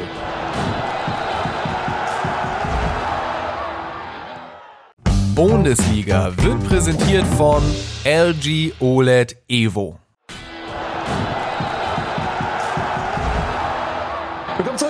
Bundesliga. Heute geht es um Nationalmannschaften. Das inkludiert natürlich nicht nur die beiden Spiele jetzt in der WM-Qualifikation und das dritte, was noch folgt, sondern es geht auch so ein bisschen allgemein um die FIFA und ihre Pläne mit eben diesen Nationalmannschaften. Und da sind wir wieder in einer ähm, Zeit, in der es Überlegungen zumindest, aber weit fortgeschrittene gibt, dass man doch die Weltmeisterschaft aufbläht und auch häufiger stattfinden lässt, nämlich alle zwei Jahre. Eine Idee, die jetzt nicht unbedingt mega neu ist, die aber sich derzeit zu verfestigen scheint und man so, hat so ein bisschen das Gefühl, zu verhindern ist das nicht mehr so wirklich. Ähm, Tobi, ja. wie ist denn so der Status quo? Woher kommt denn der Gedanke, woher, ähm, welche Fraktionen treiben diesen denn voran, die WM nicht wie gewohnt alle vier Jahre, sondern alle zwei Jahre zu machen? Vorangetrieben wird das ganz klar von Gianni Infantino, dem FIFA-Präsidenten, ja, der ähm, das durchsetzen möchte. Die FIFA hat jetzt vor einiger Zeit eine Studie in Auftrag gegeben, eine Machbarkeitsstudie, wie man das machen kann. Man redet konkret dann über einen Zeitraum ab dem Jahr 2024, wo noch nicht festgelegt sind, wann die Länderspiele stattfinden. Und man merkt jetzt so langsam, dass die Idee ernst wird, weil die FIFA so mit ihrer ähm, mit ihrer Werbestrategie beginnt. Äh, Arsene Wenger, der auch für, bei der Studie einer der Hauptverantwortlichen ist, äh, geht jetzt immer öfter auf Tour, gibt jetzt Interviews, spricht davon, wie man das umgestalten könnte konkret, dass eben diese WM alle zwei Jahre und nicht mal alle vier Jahre stattfindet. Er wirft damit Ideen in den Raum, zum Beispiel, dass es ein extra Länderspielfenster gibt, also dass man acht Monate Clubfußball hat, drei Monate ähm, dann Nationalmannschaftsfußball und einen Monat Pause. Solche Ideen werden da jongliert und es werden da auch immer mehr Ex-Profis, die sich da jetzt dann zu äußern und im Sinne der FIFA äußern. Sind häufig auch dann ähm, Ex-Profis wie Yaya Touré, die für Nationalverbände oder für Kontinentalverbände oder für die FIFA in irgendeiner Ambassador, also Botschafterfunktion arbeiten. Und Jetzt kommen halt erstmals so Landesverbände und Kontinentalverbände hervor, die sagen, ja, wir finden diese Idee gut. Und äh, gerade außerhalb von Europa wird diese Idee sehr weit vorangetrieben. Warum? Eine WM alle zwei Jahre gibt der FIFA jede Menge Geld, Geld, das sie dann wiederum an die Landesverbände verteilen kann, die dann natürlich sich darum wieder freuen. Ähm, deswegen sind jetzt, die, während wir hier sitzen, passieren gerade sehr, sehr spannende Treffen auch im Hintergrund. Nämlich heute trifft sich die European Club Association. Und da wird erwartet, dass die nämlich noch am härtesten vorgeht gegen diesen Vorschlag, weil die kein Interesse, beziehungsweise weniger Interesse hat an einer alle zwei Jahre stattfindenden WM, weil die natürlich im Sinne von ihren Clubs denken und im Sinne von ihren Spielern wollen, dass der Kalender nicht aufgebläht wird. Und natürlich klar, sie wollen diese Spieler möglichst lange bei den Clubs halten und möglichst wenig lange bei der Nationalmannschaft. Und da wird es sehr spannend zu beobachten sein, wie sich dann auch die UEFA positioniert, weil die ist äh, so gefangen zwischen den Stühlen. Klar, da gibt es auch Landesverbände, die das Geld haben wollen, aber es gibt auch welche, die ganz klar auf Seiten der Clubs sind. Und jetzt ist die spannende Frage, was passiert als nächstes, wie geht's weiter, was kommt? Äh, Eddie, du hast eine dringliche Frage. Aber es ist doch eh alle zwei Jahre ein Großevent, also EM, WM, EM, WM. Warum Ende? Also was ist denn da, das Argument abstellen für die Nationalmannschaft ist doch eigentlich dann ja. egal, weil ob du es jetzt für die EM oder für die WM abstellst, ist doch jetzt nicht so der große Unterschied, oder? Stellen Sie sich das naja. so vor, sagt Wenger. Ich zitiere jetzt auch von der Sportschau. 2026 die Weltmeisterschaft in USA, Mexiko und Kanada. 2027 eine Europameisterschaft und die anderen Kontinentalturniere. 2028 wieder eine Weltmeisterschaft und so weiter. Das heißt, ah, okay. man hat dann also jeden Sommer EM ein Turnier. Ja, genau. Und dann gibt es ja. noch die FIFA Club WM dazu. Die gibt es ja auch noch in ungeraden Jahren vielleicht. Ich weiß Verstehe. nicht, wie die denn da reinpassen ich soll. Ich dachte einfach WM statt EM sozusagen. Aber nee, nee. das stimmt ja gar nicht. Die UEFA ja, das, ist das, das, ist ja verrückt. Das, die UEFA würde ja nicht auf ihr Turnier verzichten, auf ihre EM, mit der sie alleine Einnahmen hat. Genauso wenig wird die Copa America deswegen äh, abgesagt. Da musst du ja auch wieder gucken, dass die UEFA richtet die EM aus, die FIFA richtet die WM aus. Und das sind ja zwar gehört die UEFA zur FIFA, aber es sind eigentlich zwei andere Verbände mit anderen Menschen und mit anderen Leuten, die daran Geld verdienen, sage wie es ist. Ja, ähm, absolut. Äh, zur Copa muss man noch äh, sagen, die wird ja alle zwei Jahre ausgerichtet, meine ich, ne? Oder mhm. ähm, mittlerweile ist das der, ist das der Tonus, oder wird die auch alle oder alle drei Jahre? Ist das nee, alle zwei Jahre doch, oder? Die alle zwei Jahre, glaube ich. Ja, in das heißt also, da, da ist noch mal ein anderer ähm, Rhythmus drin. Also da müsste man auch irgendwie gucken ähm, ob die dann jedes Jahr, also quasi ein Turnier hätten, im, immer im Wechsel. Man müsste gucken, ob bei der Europameisterschaft bleibt die bei alle vier Jahre, zieht die nach. Ähm, aber ähm, ich glaube, wir können uns einig sein, dass der größte Antrieb dahinter natürlich Geld ist, klar, weil äh, die FIFA sagt sich, das ist überraschend, ne? Die FIFA sagt sich, äh, wir verdienen Milliarden mit jeder Weltmeisterschaft. Warum sollen wir das nur alle vier Jahre machen, wenn ich es halt auch ständig machen kann? Ähm, und was da, glaube ich, in dieser Diskussion auch wieder deutlich wird, ist, dass gibt halt diese Traditionalisten, die bei uns hier in Europa sitzen, die äh, vermutlich eher sagen, lass mal möglichst wenig verändern. Und dann gibt es eben die Leute außerhalb Europas, die ganz andere Interessen haben. Ja? Also Infantino sitzt irgendwie mit, mit saudi-arabischen Monarchen zusammen. Äh, es gibt die afrikanischen Verbände, ähm, asiatische Verbände, die haben ganz andere Interessen als äh, europäische Verbände. Ähm, du hast natürlich äh, die Situation jetzt auch in Afrika hat ja auch Yaya Touré gesagt, dass, dass eben, wenn die afrikanischen Mannschaften die Chance haben, sich alle zwei Jahre dort zu präsentieren, Wettkampfpraxis zu sammeln, äh, vielleicht gibt es auch häufiger nochmal eine Weltmeisterschaft, die dann auch in, irgendwie in Afrika stattfindet oder so weiter. Das ist natürlich für diese kleineren Kontinente und Verbände vielleicht auch eher eine Chance. Also sie verdienen da auch mehr Geld, können mehr investieren in Infrastruktur. Ähm, und ich glaube, die europäischen Verbände, ähm, für die ist das eher nicht so reizvoll. Und das wird dann wahrscheinlich auch irgendwie eine Machtprobe sein zwischen diesen Verbänden. Aber ähm, seht ihr denn überhaupt ein Szenario, in dem das noch zu verhindern ist? Weil auch diese Studie, die jetzt in Auftrag gegeben wird, das ist ja keine Studie zu dem Zweck, zu ähm, festzustellen, ob das eine gute Idee ist, sondern das ist ja eine Studie, um die Machbarkeit irgendwie hinzubekommen, oder? Äh, Darf ich mal vorher fragen, was ihr davon halten würdet, wenn das passiert? Weil ich finde nämlich, Warum, dass ich. Wollen wir das die Reihenfolge ein? Wir können ja gleich darüber sprechen, okay. wie wir das finden. Ja, ja, ja, aber sonst verlieren wir jetzt die, die langatmig formulierte Frage aus dem, aus dem Sinn, da muss ich sie nochmal formulieren. Lass uns nee, das nee. als nächstes gerne besprechen. Ja, das, also das äh, Fakt ist einfach, dass es aufgrund von einem Weltverband und dann Interessen auf der ganzen Welt ja überhaupt gar keine Position für die europäischen Vereine gibt, sich dagegen durchzusetzen. Abgesehen davon, dass 90 Prozent der wichtigen Fußballspieler oder 95 Prozent der wichtigen Fußballspieler in Europa spielen. Und das wird das Kräftemessen sein. So, aber es hat in der Vergangenheit ja auch keinen, also ich kann mir nicht vorstellen, dass die europäischen Verbände Bock auf 48 äh, Teams haben. Ich habe keinen Bock darauf, dass sie auf viele verschiedene andere Dinge auch keine Lust hatten, aber sie haben halt keine Macht das zeigt halt dieses FIFA-System immer wieder deutlich, weil halt Französisch-Polynesien genauso viel Stimmrecht hat wie äh, Deutschland oder England. Tobi, Tobi, siehst du das noch zu verhindern, diese WM alle das zwei Jahre? Eine sehr spannende Frage, weil natürlich, ähm, das ist ja immer das Problem, weil wir als Fernsicht, das werden wir gleich noch bestellen, haben wir eine andere Meinung, aber da geht es ja dann wirklich nur um Geldinteressen. Und das muss, das kannst du natürlich immer negativ formulieren, aber du hast ja gerade mit dem Yaya Touré-Beispiel, da geht es natürlich auch um Geld um Entwicklungshilfe und so weiter und so fort, aber es geht um Geld. Und es gibt halt eigentlich keinen Player, der da Interesse hat, dass das nicht passiert. Selbst die UEFA hat ja eigentlich, beziehungsweise die Mitgliedsverbände der UEFA haben auch an dem Geld ein Interesse. Aber es gibt halt da eben, deswegen bin ich mir da diesmal nicht so sicher, ob das die FIFA schafft, weil da gibt es eben dann die Clubs. Und die Clubs haben jetzt eh schon momentan keinen Riesenbock auf die FIFA. Das hat jetzt die letzten Wochen gezeigt, wo es dann eben um Abstellung der Spieler geht, wo die FIFA einseitig einfach beschlossen hat, dass dieses Länderspielfenster, was wir jetzt gerade haben, dass das länger ist als sonst, um Spieler nachzuholen. Und dass die Spieler alle abgestellt werden müssen.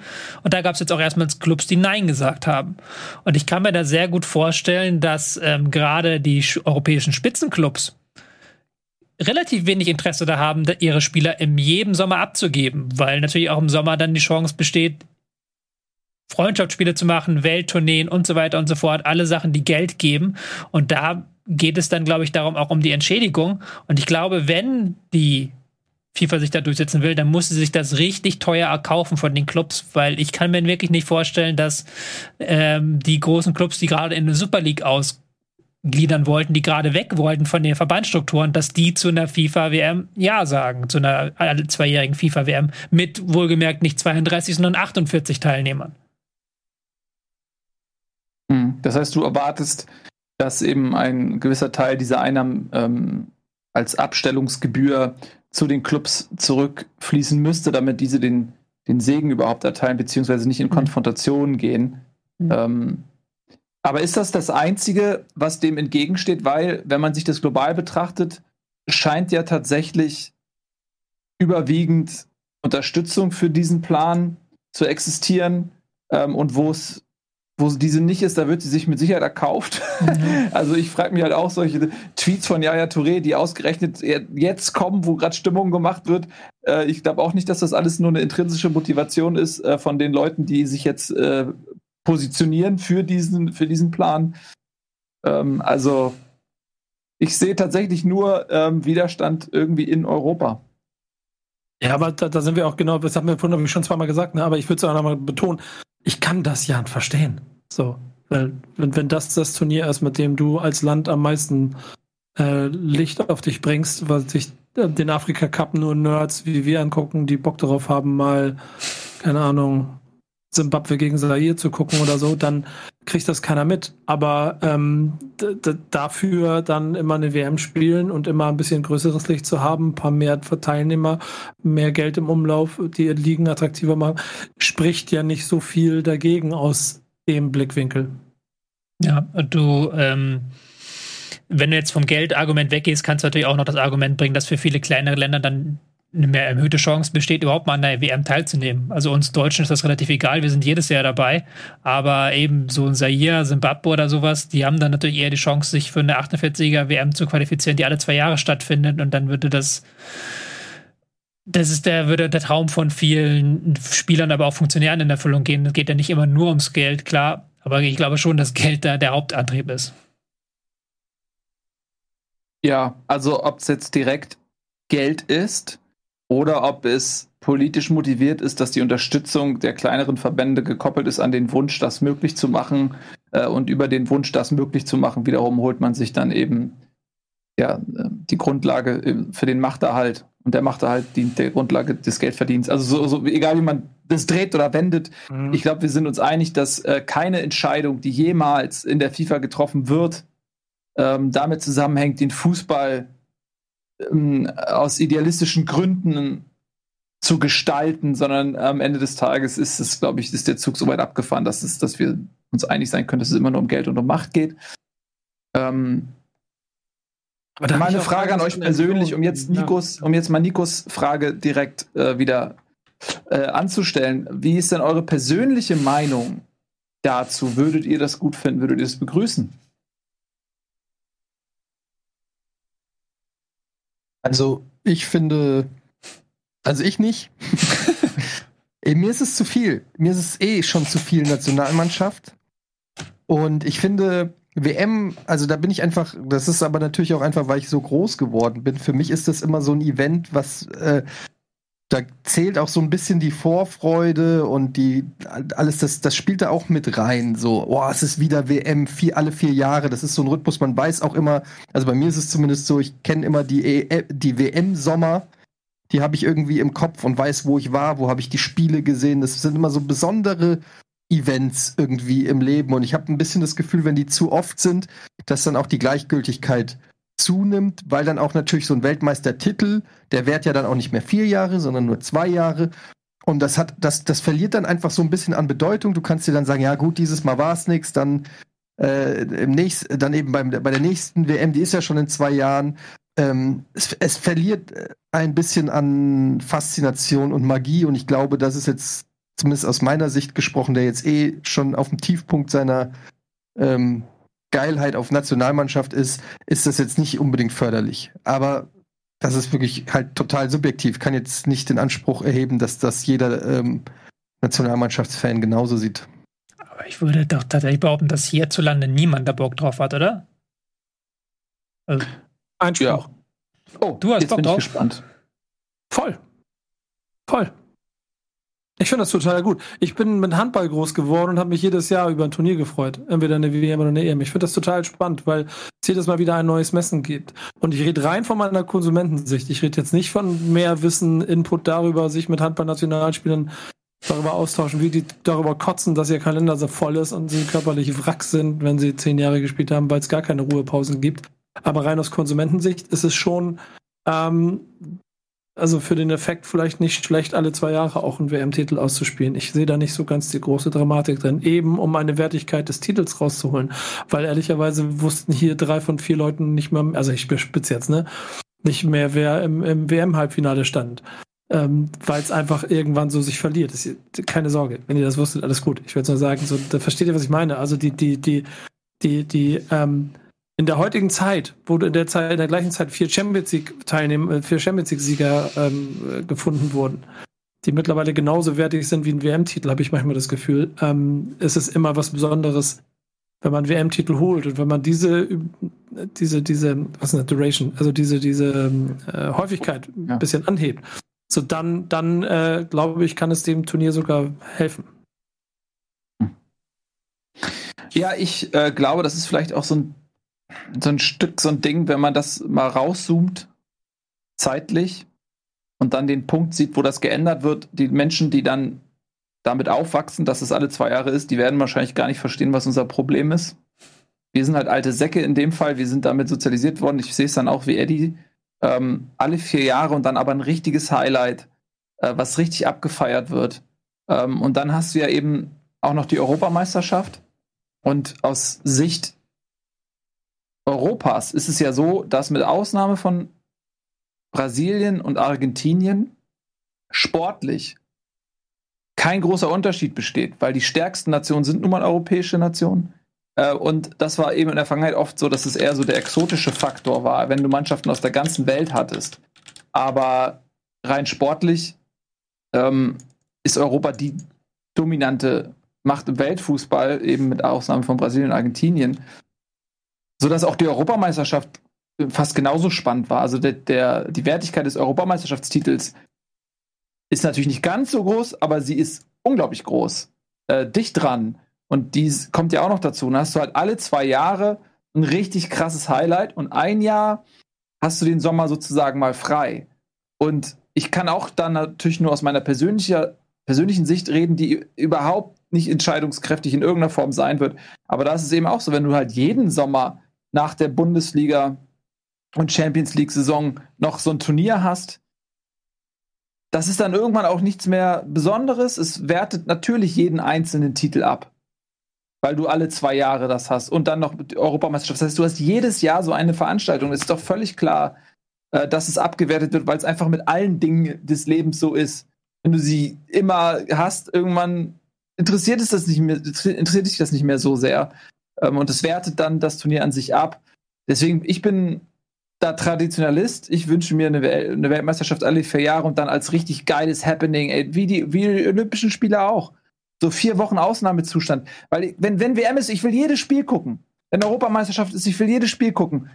Aber jedes Jahr im Sommer jedes Spiel zu gucken, vier Wochen Ausnahmezustand, ey, das krieg ich nicht geschissen. Da habe ich einen von zwölf Monaten meines Lebens ist Ausnahmezustand plus Bundesliga plus Champions League. Das kann ich gar nicht mehr alles äh, wahrnehmen. Das ist auch, wie gesagt, nur meine persönliche Meinung. Also ich finde das nicht gut. Und was mich eben nervt, ist, äh, die verkaufen einem das immer als, das ist für die kleinen Vereine, Verbände gut. Und ich verstehe es ja auch aus Sicht eines ähm, kleineren Landes, äh, wenn du mal die Chance hast, bei so einem Turnier dabei zu sein. Ich verstehe das total für die Menschen, die dort leben, für die Fans der jeweiligen Nationalmannschaften, für die Spieler, die mal die Chance haben, bei so einem Turnier dabei zu sein. Ich verstehe, dass das wirklich reizvoll ist. Äh, aber ähm, mir ist auch völlig klar, dass das äh, Infantino und Co. relativ scheißegal ist, wie die emotionale Beschaffenheit irgendeines kleinen Verbandes ist, sondern denen geht es darum, wie können wir Kohle bekommen, wie können wir Unterstützung gewinnen in den Verbänden, um diese Kohle zu generieren. Da machen wir uns, glaube ich, nichts vor.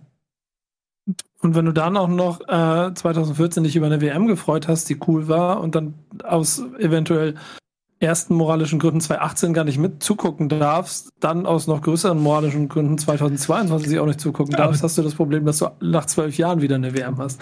ja, aber das, das, das würde, glaube ich, nicht besser werden, wenn du es alle zwei Jahre machst, weil da wird man, glaube ich, nee. jetzt nicht die für 48 Teilnehmer, die in äh, Norwegen stattfinden lassen. So. Nö, nö, aber dann wäre trotzdem nach, da wäre trotzdem nach vier bis sechs bis acht Jahren mal wieder eine WM ja. da, die du allen uneingeschränkt feiern kannst und nicht erst nach 16. Es ja. war nur ein Witz, Leute. Ja, nee, ist okay okay, man muss auch nochmal für die Zuschauer dazu sagen, dass wir uns ja auch schon darüber ausgetauscht haben, über das Thema Katar und da noch eine eigene Sendung machen wollen, irgendwann, wenn wir da besser vorbereitet sind. Deswegen haben wir das Thema heute extra rausgelassen. Ähm, ich finde es halt noch viel schlimmer als die Super League persönlich tatsächlich. Ähm, weil Nils hat das gerade alles schon sehr genau gesagt, es entwertet den Wettbewerb und ich finde auch, dass das halt WM alle vier Jahre und in dem Rhythmus und mit der Schlagkraft, die so ein EWM-Titel auch hat, mit der, mit der Prestige, den alle vier Jahre errungener WM-Titel hat, dass das viel mehr Tradition hat als irgendwie Champions League oder Europapokal der Landesmeister, wenn du einfach nur in Zeit zurückgehst. Also es gibt ja seit 1930. Wir feiern jetzt auch noch zwei WMs und dann feiern wir quasi 100 Jahre WM. Und du machst ja jegliche Vergleichbarkeit im historischen Kontext kaputt. Du machst ja jegliche äh, Bedeutung im historischen Kontext auch kaputt, wenn jetzt plötzlich das, die, dieser Titel inflationär doppelt so einfach zu erringen ist, muss man ja so sagen. Er wird doppelt so häufig vergeben. Das ist eine Inflation von 100 Prozent. Das ist halt echt heftig.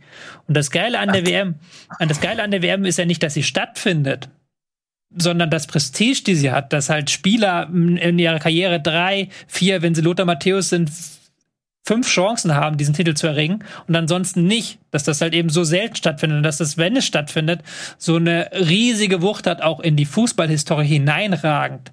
Überhaupt die Anzahl der Spieler, die sich Weltmeister nennen dürfen, die Anzahl der Länder und so weiter, das würde ja völlig verwässert werden, wenn du es eben alle zwei Jahre machen würdest. Und deswegen ist das für mich halt so ein total, wäre für mich ein totaler Sündenfall. Und hat ja auch dann keine andere Verwendung mehr als wir wollen noch mehr Fußball, wir wollen noch mehr Geld damit generieren, hat jetzt für mich keine logische Begründung. So, weil eben die Tradition da eine ganz klar andere ist und auch von den Machern des äh, Welt, der Weltmeisterschaft eine ganz andere Intention war, eben in diesem Abstand von vier Jahren alle zusammenzubringen. Verstehe ich. Ja, dem schließe ich mich auch zu 100 Prozent an. Aber ähm, und keins von, keins von diesen Argumenten gilt, äh, äh, wird trotzdem durch eine WM alle vier Jahre wieder gut. Genau, so ist es. Aber was man auch nicht unterschätzen darf, ist, dass so wie wir argumentieren, ist ja in erster Linie mal aus Fansicht, aus Konsumentensicht. Äh, so wie jemand, der eine Serie guckt und sagt, ey, ich will nicht, dass der Schauspieler rausgeschrieben wird oder diese Rolle rausgeschrieben wird. Ähm, das wird erst dann relevant, wenn man eine globale Fanvertretung hätte, ähm, die diese emotionalen Interessen äh, auf eine Art und Weise vertritt, die wirtschaftlich relevant ist. Ähm, da müssten sich eben alle Fans wirklich eigentlich, äh, sobald du Fußballfan bist, müsstest du dich in, in einem Fanverband anmelden, 5 Euro im Monat dafür zahlen und äh, in irgendwelchen Online-Abstimmungen den Kurs mitbestimmen. Ähm, und dann muss man auch, äh, wenn dann von diesem Verband äh, kommt äh, eine E-Mail in deiner App oder eine Ansage, in der, eine Push-Nachricht in deiner App, äh, pass auf, wir boykottieren alle Katar oder wir äh, machen, wir, wir, wir handeln jetzt auf die Art und Weise, sodass du einen gelenkten Heuschreckenschwarm hast, äh, der wirklich ähm, Relevanz auf einmal entwickelt. Das ist so die einzige Chance, wie solche gefühlten ähm, Argumente überhaupt, glaube ich, irgendwie wahrgenommen werden, ähm, weil es geht immer nur, erst in dem Moment, wo, wo der Geldhahn äh, signifikant weniger ausspuckt, erst dann äh, werden deine Interessen auf die Art berücksichtigt. Ähm, Ganz schwieriges Beispiel, Nils, ernsthaft, weil, weil du, da, da schließt du dann 4,5 Milliarden Fußballfans aus, die nicht in der Lage sind, 5 Euro im Monat dafür zu bezahlen, dass sie in irgendeinem Voting. Nö, muss ja nicht freiwillig, meine 5 Euro im Monat. Wenn, wenn du in der äh, Lage bist. Überleben der Familie. Nein, nein, nein, ich meine, wenn du in der Lage bist, äh, das zu machen, äh, dann machst du es. Äh, es ist jetzt einfach ein aus dem Moment geborener äh, Hirnfurz. Hör mir bitte mit diesen 5 Euro dann jetzt auf. Also ähm, ich will einfach nee, nur sagen, dass diese, dass diese Themen und was man auch sagen muss, das sind, wir sind hier Traditionalisten aus Europa. Wir haben das Privileg, ja. Dass unsere Nationalmannschaften immer dabei sind. Ne? Wenn du jetzt dich unregelmäßig qualifizierst, bist du vielleicht alle acht oder alle zwölf Jahre dabei. Und wenn du das auf einen menschlichen Lebenszyklus umrechnest, dann bist du selbst eben auch selten dabei.